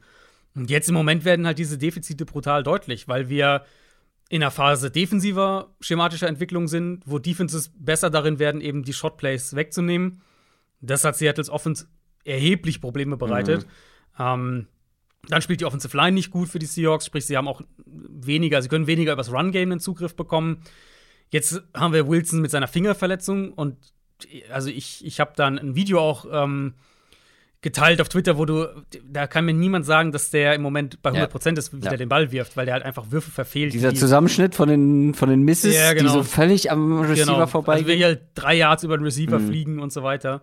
Ähm, und dazu kommt halt auch, und, und das spielt dann auch damit rein, warum er kein, eben nicht dieser konstante Ballverteiler ist, ist, dass er einfach nicht, und das war er noch nie, ähm, sonderlich schnell ist, was Full Field Reads angeht und, und solche Sachen. Und also schaut euch die Two-Point-Conversion ganz am Ende an, wo sie ja noch die Chance hatten, Mhm. ähm, das Spiel auszugleichen. Da gab es diese Perspektive von hinter der Line, also sozusagen die Perspektive, die Wilson auch hat. Und wie langsam er dadurch seine Reads geht, weil er halt mehrere Optionen hat, wo Passfenster da sind. Und klar, da muss sein Körper auch richtig stehen und so weiter. Aber er ist einfach kein Quarterback, der aus der Pocket heraus schnell und verlässlich das Feld liest. Und das war er auch noch nie. Und das spielt dann auch wieder damit rein, warum sie eben Probleme haben, so dieses konstante Quick-Passing-Game aufzuziehen. Und das ist halt, also, das ist halt irgendwo ein fundamentales Problem. Und da sehe ich jetzt auch nicht, dass du das halt schnell repariert bekommst. Und eben, wie gesagt, wenn wir dann noch mit dazu nehmen, dass die O-Line nicht gut spielt, dass sie den Ball jetzt auch nicht gut laufen können, ja, was willst du dann machen? Also, dann, dann hoffst du halt drauf, dass du ein paar individuelle Plays kriegst. Ähm, aber die Niners sollten hier eigentlich die Line of Scrimmage defensiv kontrollieren können. Die sollten die Shotplays einigermaßen wegnehmen können mit ihren Safeties und wie sie die auch einsetzen. Und dann traue ich Seattle einfach nicht wirklich zu, dass sie den Ball da konstant bewegen. Niners wahrscheinlich ja defensiv auch, da fehlt ja auch ein, ein wichtiger Spieler mit Fred Warner. Ähm, aber, also, ich, ich weiß halt nicht, wo es herkommen soll. Wo, warum sollten sie jetzt auf einmal Ja. so ein Kurzpassspiel aufziehen können? Russell Wilson zu den Giants. Ich will es nur mal gesagt haben. Russell Wilson zu den Broncos. Mal sehen. Mal sehen. Was soll denn, ähm, wie heißt sie? Chiara? Chiara Wilson? Was soll die denn in Denver? Ciara? Ähm, kannst doch sicher hervorragend Country-Musik machen in Denver. Hm. Ja, oder halt in New York, ne? Also, da kannst du noch andere Musik machen. Das ist richtig, ja. Wilson nach New York. Äh, die Seahawks können allerdings hier Spielverderber sein für einen der größten Konkurrenten ever. Das wäre schon witzig und wäre, glaube ich, auch eine ordentliche Genugtuung für die Seahawks. Aber klar, die 49ers sind momentan das klar bessere Team. Ähm, da kann man nicht drum herum reden. Dreieinhalb Punkte nur, auch hier auswärts vorne. Irgendwer wird stolpern. Ähm, aber ob es die 49ers sind, keine Ahnung. Hast du mal äh, während der Aufnahme so bei Twitter reingeguckt oder bei Instagram? Äh, ich habe Twitter meistens nebenher so ein bisschen auf, aber jetzt nicht aktiv. Wieso? Es ist sehr offensichtlich, dass Spotify mal wieder die ähm, Ah ja, doch, Jahreszusammenfassung. das habe ich gesehen, ja. wir kriegen gerade, also ich, also sehr, sehr viele Nachrichten. Ich frage mich immer, wenn wir bei so vielen Leuten der meistgehörte Podcast sind, warum sind wir dann Warum nicht sind wir dann nicht der, der meistgehörte der Welt? Genau, warum sind wir dann nicht der meistgehörte Deutschlands? Das äh, erklärt sich mir noch nicht ganz. Gibt es wohl etwa mehr Menschen, als die uns schreiben? Das Ähm, glaube ich nicht. Nee. Äh, ja, vielen Dank auf jeden Fall, äh, wenn wir bei euch ganz weit vorne landen. Ich habe schon einen gesehen gerade, ähm, hat einen Screenshot geschickt bei Instagram, 28.000 Minuten gehört. Da hatten wir letztes Jahr auch so einen, äh, so einen irren Fall mit dabei, wo jemand komplett alle Folgen Downset Talk in diesem einen Jahr nochmal nachgehört hat und deswegen auf so eine absurde Zahl kam. Aber 28.000 Minuten, das können nicht nur die aus diesem Jahr gewesen sein. Das ist sehr, sehr viel. wie, viele, wie, viele, wie viele Stunden sind das denn? Ne, Es waren, glaube ich, ich habe es jetzt nicht nochmal, ich habe es jetzt nicht vor Augen, aber ich glaube, es waren so 80 Folgen insgesamt, hat er gehört. Ähm, das sind natürlich logischerweise schon mehr als in einem Jahr veröffentlicht werden. Das ist Ähm, richtig, ja. na, der hat wahrscheinlich noch ein paar nachgehört. Machen ja einige. Ein paar Mal, paar Mal beim Einschlafen angelassen. ja, oder sowas. Stimmt, das war der, der letztes Jahr. so. Stimmt, das war der, der letztes Jahr den Rekord aufgestellt hat. Ich mache das dieses Jahr nicht nochmal, weil es war unglaublich anstrengend, sich alle ganz genau anzugucken und ist das auch nicht gefotoshoppt. ähm, weil wir haben, glaube ich, ein kleines Gewinnspiel gemacht. Ähm, auch der eine, der gewonnen hat am Ende, ist immer eingeschlafen und deswegen lief das dann immer die ganze Nacht lang durch und morgens musste er ja aber dann nochmal nachhören und deswegen kam er auf so eine Ey, astronomische Ein Klick ist ein Zahl. Klick, ne? Ein Klick ist ein Klick. Ja, ja, wir verdienen halt nicht pro Klick irgendwie was, so, aber richtig, ja. äh, wir freuen uns natürlich über jede gehörte Minute, ganz klar. Wo sind wir? Beim Sunday Night Game sind wir. Chiefs gegen Broncos. Die Chiefs stehen 7 und 4, kommen aus ihrer Bye Week vorher vier Siege am Stück. Die Broncos haben einen überraschenden Erfolg gegen die Chargers feiern können. Stehen 6 und 5, es ist ein Division-Duell und wer aufgepasst hat, weiß, die sind nur einen Sieg auseinander. Die Chiefs sind aktuell auf 1 äh, in ihrer Division, aber alle drei anderen sind nur einen Sieg dahinter mit 6 und 5. Extrem wichtiges Spiel für beide Mannschaften. Vor allem natürlich für die Chiefs. Also, du willst in der AFC nicht in diesen, in diesen Wildcard-Tumult reinrutschen. Du willst deine Division gewinnen und fertig. Wenn du da jetzt noch irgendwie reinrutscht, weil du gegen die Broncos verlierst, ah, aber ähm, mein Lieblings-Fun-Fact in dieser Folge. Die Vorzeichen für die Chiefs stehen ganz gut. Ähm, rate mal, in welchem Jahr die Chiefs das letzte Mal gegen die Broncos verloren haben. Das weiß ich sogar, das ist sechs Jahre her. Verdammt. Ja, 2015. Elf Spiele ungeschlagen. Die Broncos haben noch nie gegen Patrick Mahomes gewinnen können. Die Frage ist, reißt diese Serie? Ähm, ich denke nein, aber ich denke auch, dass das enger werden könnte. Ähm, also wenn wir mal mit der Chiefs Offense anfangen, das ist, finde ich, halt wirklich so ein bisschen der Test, so, wo stehen wir jetzt wirklich mit der Chiefs Offense? Weil ich würde schon auf der einen Seite sagen, Kansas City hat positive Tendenzen gezeigt, ähm, dass sie wieder so ein bisschen aus diesem Tief rauskommen, dass sie verschiedene Wege finden, um Defenses in die Breite zu ziehen, dass sie auch in ihrem Kurzpassspiel ein bisschen vielseitiger werden, ähm, dass sie auch geduldiger dabei bleiben. Aber gleichzeitig sage ich halt auch, dass wir dieses Spiel gegen die Raiders hatten. Da haben wir ja ausführlich drüber gesprochen. Das war ein Traum-Matchup für Kansas City. Dann das Cowboys-Spiel. Ja, das war, also fand ich dahingehend positiv, dass sie eben dabei geblieben sind, geduldig dabei geblieben sind. Aber da haben sie ja offensiv jetzt auch keine Bäume ausgerissen. Mhm. Und ja, gut, jetzt kriegst du halt eine Broncos-Defense, die genau weiß, wie man ähm, gegen diese Chiefs verteidigen muss. Denver hatte unter Vic Fangio ja auch schon ein paar Spiele, in denen die Chiefs Offense dann nicht so explosiv war wie sonst. Ähm, und es ist eben genau die Art Defense eigentlich, die ja das spielt, was, was Kansas City Probleme bereitet. Also diese Too-High-Shells, leichte Boxes, ähm, auch einiges an Man-Coverage. Das, das macht Denver dieses Jahr mehr, weil sie halt auch die Cornerbacks dafür haben. Es würde mich sehr wundern, wenn Denver das defensiv nicht so spielen würde, ähm, dass sie halt versuchen, Kansas City konstant zu langen Drives zu, zu, zwingen. Und das ist dann eben genau der Punkt, wo, wo die Chiefs zeigen müssen, ob sie jetzt halt irgendwie zwei gute Matchups hatten oder anderthalb gute Matchups von mir aus, deswegen wieder ein bisschen besser aussahen. Oder ob die Offense halt wirklich auch Fortschritte gemacht hat in, in, in der Zeit. Ja, ich bin auch wirklich gespannt. Ich traue dem Ganzen immer noch nicht so richtig. Ähm ob die Chiefs jetzt wirklich zurück, zurück sind. Ähm, die Defense sah ja aber auch deutlich besser aus, muss man ja, ja. auch sagen. Ähm, das war vor der Bye Week. Da gegen wen war das bloß noch? Ich habe es mir nicht aufgeschrieben. Ähm, ja, das war doch Dallas. Oder? Ja, ja, stimmt, das war Dallas. Du hast ja, ähm, genau. Du hast schon drüber gesprochen. Wenn wir auf das, auf die Seite des Balls schauen, äh, die Broncos, ich bin sehr gespannt auf dieses Matchup. Also,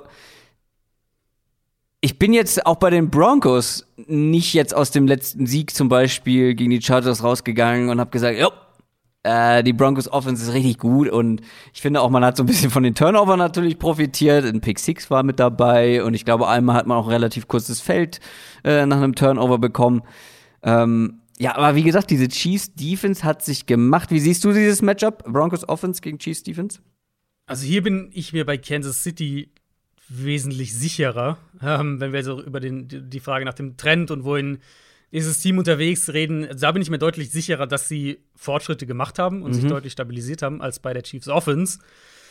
Weil der Pass Rush einfach viel besser aussieht. Also seitdem Chris Jones wieder mehr innen spielt statt außen, ja. Melvin Ingram in der Rotation dazugekommen ist, Frank Clark spielt deutlich besser. Und von außen betrachtet wirkt es auch einfach so, als hätte Steve Spagnolo, der, der Defensive Coordinator, ein viel besseres Gefühl jetzt mittlerweile für die Defense. Also wie er Blitzer bringt, wie er Blitzes auch antäuscht, ähm, wie er Druck über den Foreman Rush kreieren kann. Das sieht alles schon wesentlich runder aus. Und ich meine, das war ja auch immer so ein Teil von der, von der, ja, wieso er dann auch in die Kritik geraten ist. Das Talent ist ja da. Also jetzt nicht vielleicht für eine, für eine Elite-Defense oder sowas, mhm. aber eben mit Jones, mit Tyron Matthew, mit Jerry Sneed, ähm, mit einem Frank Clark, auch wenn der sicher irgendwo eine Enttäuschung war, aber so das Talent, um irgendwie eine solide Defense zu stellen, das ist ja schon da in Kansas ja. City. Und Denver, ähm, Denver war schon viel Hit and Miss, fand ich, im Passspiel jetzt auch wieder gegen die Chargers. Gegen die Chargers kann halt jeder den Ball laufen, so. das hatten wir ja vorhin schon das Thema. Und die Broncos konnten das auch, deswegen hat es keine so große Rolle gespielt. Ähm, aber Kansas City kann mittlerweile den Run stoppen gerade was so das Base-Run-Game angeht, also QB-Runs, solche Sachen, da wurden sie jetzt ein paar Mal noch erwischt, die letzten Spiele, aber so das Base-Run-Game, das verteidigen sie eigentlich ganz gut mittlerweile. Mhm. Und ich könnte mir halt vorstellen, dass sie tatsächlich dann der, der Broncos Offense insgesamt betrachtet größere Probleme bereiten, als es die Chargers letzten Sonntag gegen Denver geschafft haben.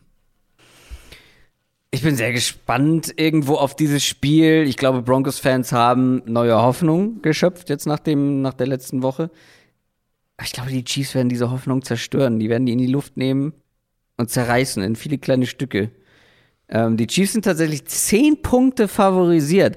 Und du mhm. sagst, das wird ein enges Spiel? Ich, also, ich, ich verknüpfe es mal mit einer anderen Prediction. Ich glaube, die Ravens gewinnen ihr Spiel gegen Pittsburgh deutlicher als die Chiefs ihrs gegen Denver. Ich glaube, die gewinnen beide, also Baltimore und Kansas City, aber ich denke, Baltimore gewinnt sein Spiel klarer als Kansas City. Das heißt, du würdest jetzt bei einem Wettanbieter nicht die 10 Punkte nehmen, sondern da dann auf die Broncos gehen?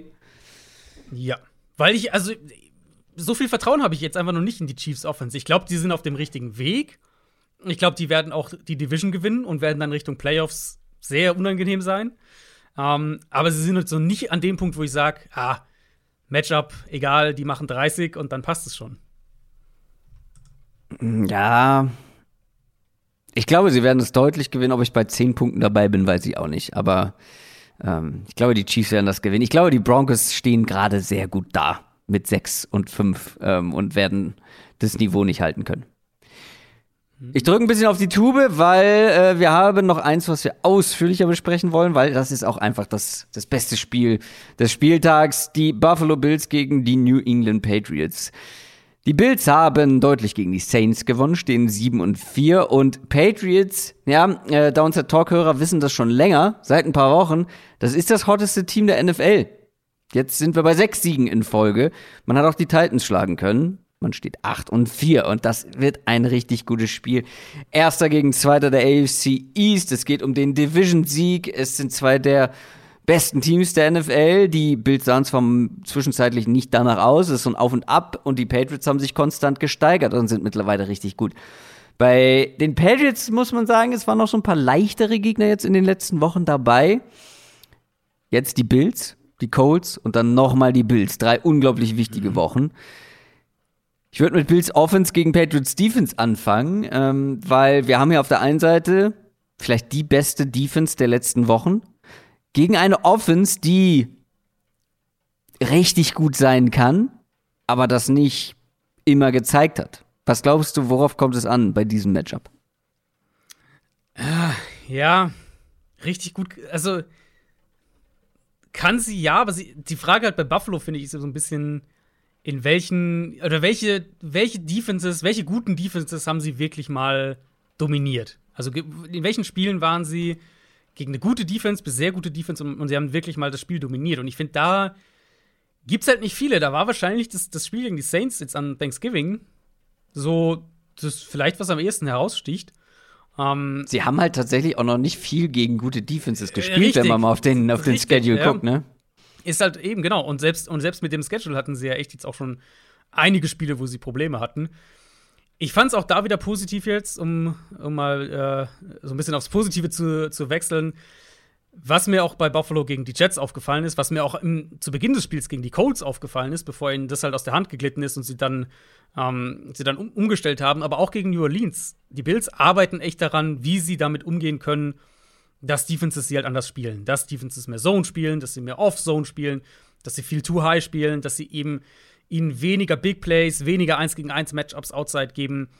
Uh, und, und wie sie halt damit umgehen können. Und, und Buffalo spielt dann mehr enge Formationen mit dem Fullback auch drin, Play-Action-Rollouts und so weiter. Mhm. Und das wird sich, glaube ich, auch noch für sie auszahlen. Es fällt halt auf, dass sie immer noch die Tendenz haben, da rauszubrechen, wenn das Spiel nicht gut läuft. Mhm. Ähm, das ist dann irgendwo auch eine Geduldfrage, das ist auch eine Timingfrage. An irgendeinem Punkt musst du vielleicht auch dann da rausgehen. Und das wird sich ja mit der Zeit einfach entwickeln. Ähm, jetzt gegen, gegen eine Patriots Defense ist halt der spannende Punkt wirklich, deren, deren eigentliche Kernidentität ist ja genau das Gegenteil zu machen. Also genau eben das Gegenteil von dem, was ich gerade gesagt habe. Also Man-Coverage, ein Safety nur tief, aggressiv die Box spielen und so weiter. Und da ist natürlich die spannende Frage, was macht Belichick hier?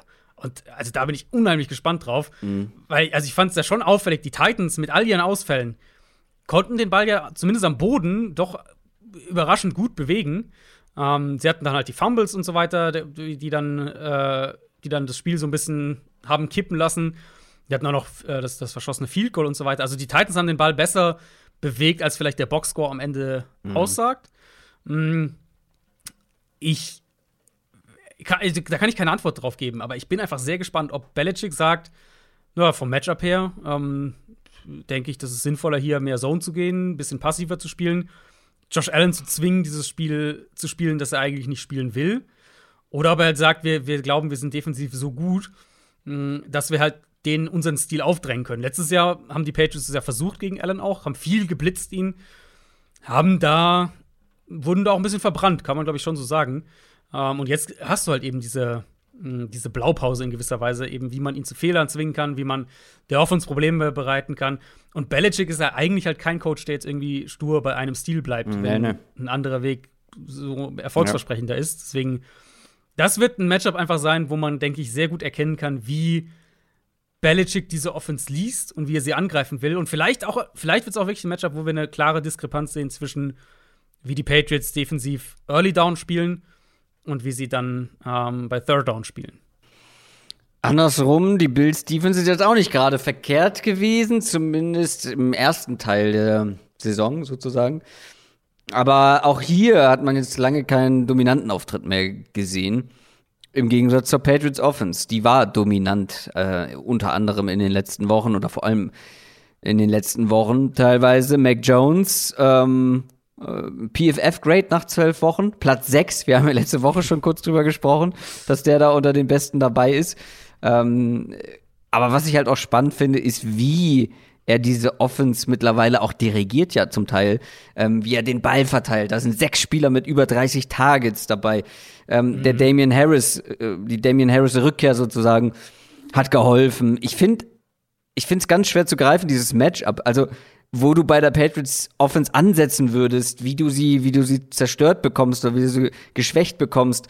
Ähm, bei den Bills fällt jetzt noch Tredavious White aus, der Cornerback. Ja. Ähm, das ist natürlich eine erhebliche Schwächung. Aber ich weiß nicht, inwiefern das jetzt in diesem Spiel eine erhebliche Schwächung ist. Du hast nicht so diesen klaren Nummer 1 Receiver, den du dann aus dem Spiel nehmen kannst. Ähm, ja, es ist aber grundsätzlich nicht unwahrscheinlich, dass die Patriots auch hier den Ball gut bewegen können. Ja, denke ich eigentlich auch. Also Tredavious White hatten wir jetzt in den News nicht mit drin, weil wir ja wussten, wir sprechen über die Bills noch, ähm, noch ausführlicher. Es ist ein Kreuzbandriss bei ihm, also natürlich Saison aus. Das tut schon sehr weh. Mm, weil klar, es ist jetzt ja auch generell keine Defense, die irgendwie prominent ihren Nummer 1 Corner einsetzt, wie es jetzt zum Beispiel die Rams mit Jalen Ramsey machen. Aber White ist halt ein richtig guter Corner und der kann dir natürlich auch dann eine gewisse Stabilität irgendwo geben. Ähm, das wird hier auch auf der Seite ein super spannender Test. Die Bills spielen ja kaum Base Defense. Also sie spielen hier sehr, sehr viel ähm, Sub-Packages, also mit mehr Defensive Backs auf dem Feld, setzen mehr auf Speed, mehr auf Coverage und, und eben auch dann ein Stück weit darauf, dass ihre Defensive Line, die Line of Scrimmage gegen den Run einigermaßen halten kann, bis halt dann die Unterstützung dahinter kommt. Das Problem damit ist, dass du rein physisch betrachtet an, an Grenzen stößt, wenn du gegen eine Offense wie die der Patriots spielst. Die, ähm, das haben wir gegen die Colts teilweise gesehen letzte Woche. Du, du läufst einfach Gefahr mit dieser defensiven Herangehensweise, dass du im wahrsten Sinne des Wortes irgendwo überrannt werden kannst. Ähm, Colts haben das natürlich super gemacht, in dem Spiel überhaupt keine Frage. Aber ich würde argumentieren, dass die Patriots auch von der Art und Weise, wie die ihr Run-Game aufziehen, dass die noch mal eine Ecke physischer sind mhm. ähm, und noch mal mehr darauf aus, auch mit, mit ihren Pull-Blockern, mit, mit äh, Power-Blocking, mit dem Fullback, ähm, ihre schweren Blocker, sage ich jetzt mal, auf Second Level zu bekommen. Und da sehe ich schon eine Gefahr für Buffalo und es wird für Buffalo dann umso wichtiger sein, dass sie halt selbst offensiv ähm, in, in dem Spiel bleiben, damit sich rein vom Spielverlauf her das nicht so wie dieses Colts-Spiel entwickelt, wo der Gegner so langsam schrittweise davonzieht und den Ball laufen kann und laufen kann und laufen kann. Und irgendwann bist du selbst in der Situation, dass du halt offensiv Dinge erzwingen musst. Das wäre der Worst Case für, für, für Buffalo.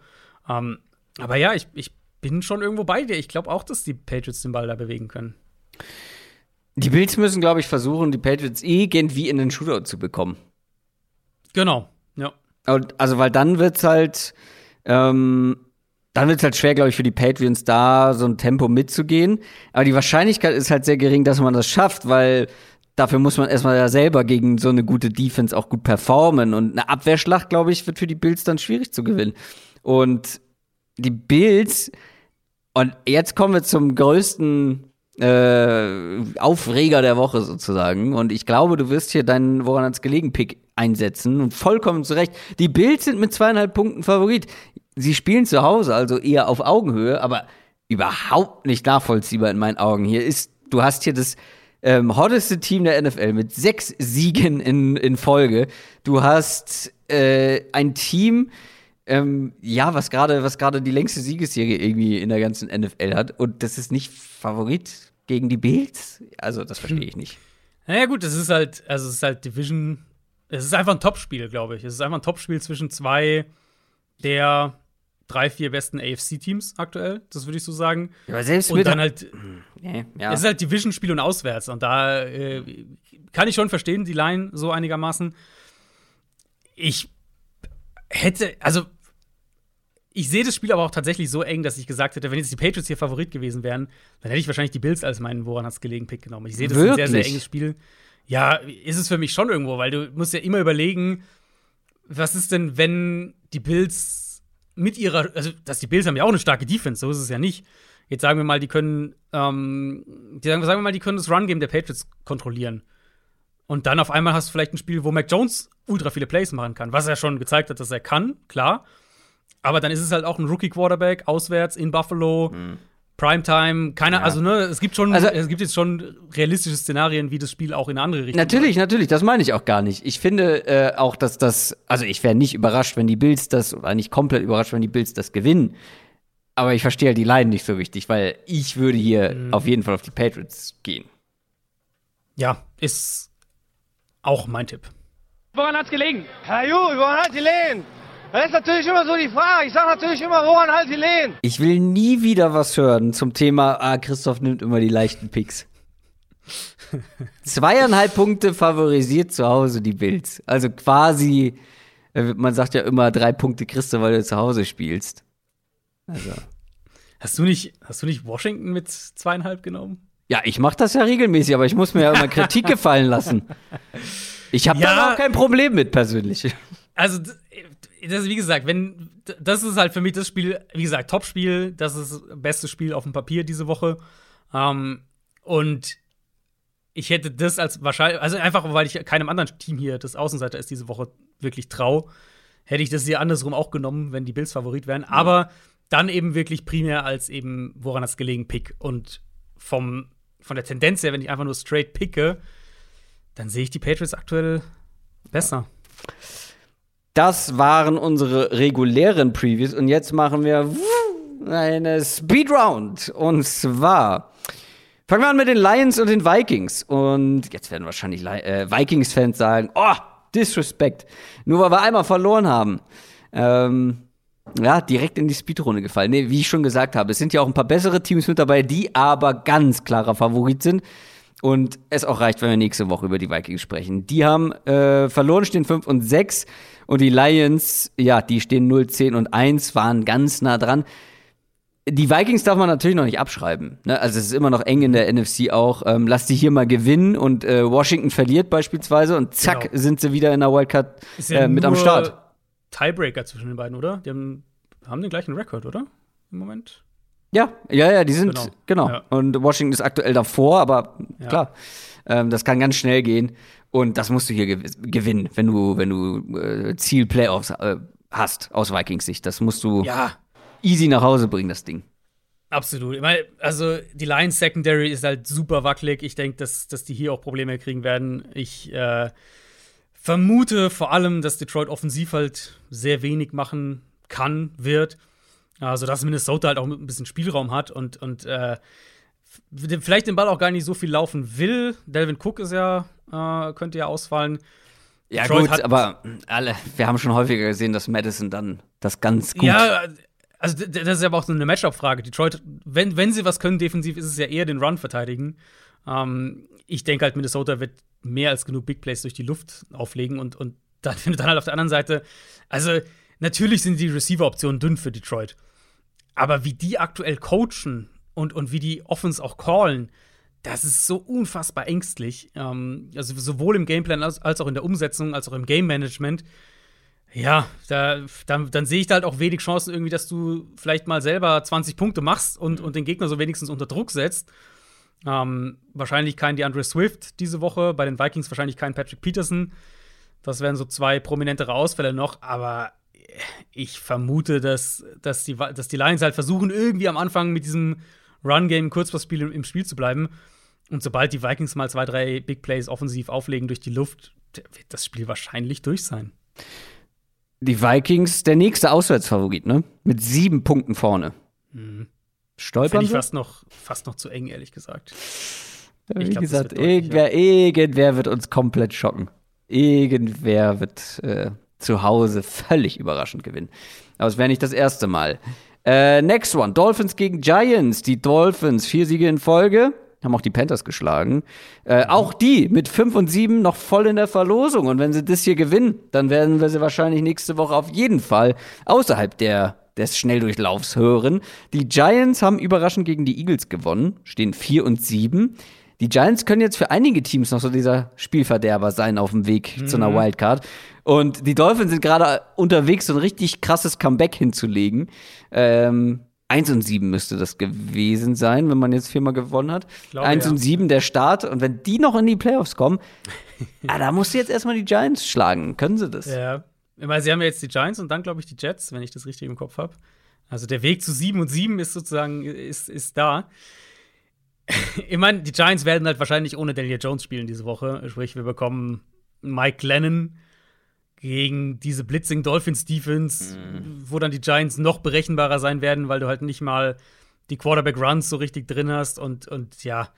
Waren, also es gab zwei, drei kreative Play-Designs unter Freddy Kitchens letzte Woche, aber insgesamt ist das schon mega zäh und ich vermute sehr, sehr stark, dass die Dolphins mit ihren Blitzes da auch denen ziemliche Probleme bereiten. Und auf der anderen Seite, äh, ja, wir wissen ja, was wir von den Dolphins kriegen. Tua hat gegen die Panthers alle 19 von seinen Quick Passes, also unter 2,5 Sekunden, angebracht. Laut, laut Next Gen Stats für 133 Yards und einen Touchdown. Das waren die meisten Completions im Quick Passing Game ohne eine Incompletion, seitdem Next Gen Stats Daten erhebt, also seit fünf Jahren. Und das ist die Offense aktuell. RPO, Ball schnell raus und dann halt hoffen, dass du von einem Jalen Waddle ein, zwei Big Plays daraus bekommst. Parker wird spielen diese Woche wieder. Ähm, ja, und das, das kann halt funktionieren für 20 Punkte. Und wenn deine Defense dann gut genug spielt, dann gewinnst du halt ein Spiel mit 2017 oder kriegst noch einen Special Team Touchdown oder sowas dazu. Äh, ja, und sowas erwarte ich hier eigentlich auch. Also ich denke, dass Miami, vor allem wenn Mike Lennon auf der anderen Seite spielt, das doch relativ souverän, so souverän das halt in ihrem Rahmen ist, aktuell gewinnen wird. Jets gegen Eagles. Ähm, die Eagles haben überraschend gegen die gerade besprochenen Giants verloren, stehen 5 und 7. Und die Jets haben gewonnen, stehen 3 und 8. Ähm, war das jetzt ein Ausrutscher von den Eagles oder haben Teams gecheckt, wie man sie stoppt? Weil das, das, das Muster war schon recht eindeutig, in welche Richtung es für die Eagles geht. Ähm, es ist natürlich eigentlich ein Pflichtsieg mit Blick auf die Playoffs, aber fangen die jetzt an zu strugglen oder finden die sich wieder? Ich würde nicht sagen, es war so ein Spiel, wo sie irgendwie enttarnt wurden und jetzt jeder weiß, wie man sie stoppen kann, weil ultimativ konnten sie den Ball ja dann doch laufen. Ähm, das war einfach so ein Spiel, was du, glaube ich, von einer jungen Offense mal bekommst, wo es ein bisschen gedauert hat, bis sie ihr Run-Game ins Rollen gebracht haben. Dann hatten sie ein paar kritische Strafen auch noch mit dabei. Ähm, Hurts hatte halt diese wirklich üblen Interceptions, die er einfach nicht werfen darf. Aber das waren halt zwei, drei einzelne Aussetzer ich mache mir relativ wenig Sorgen um die Eagles. Ich denke, dass sie, dass sie auf ihren Floor da auch wieder zurückfallen können, hinter dieser O-Line, den Ball laufen. Und ich meine, die Jets, Jets konnten jetzt gegen Houston mal ein bisschen punkten, weil sie den Ball eben selbst laufen konnten.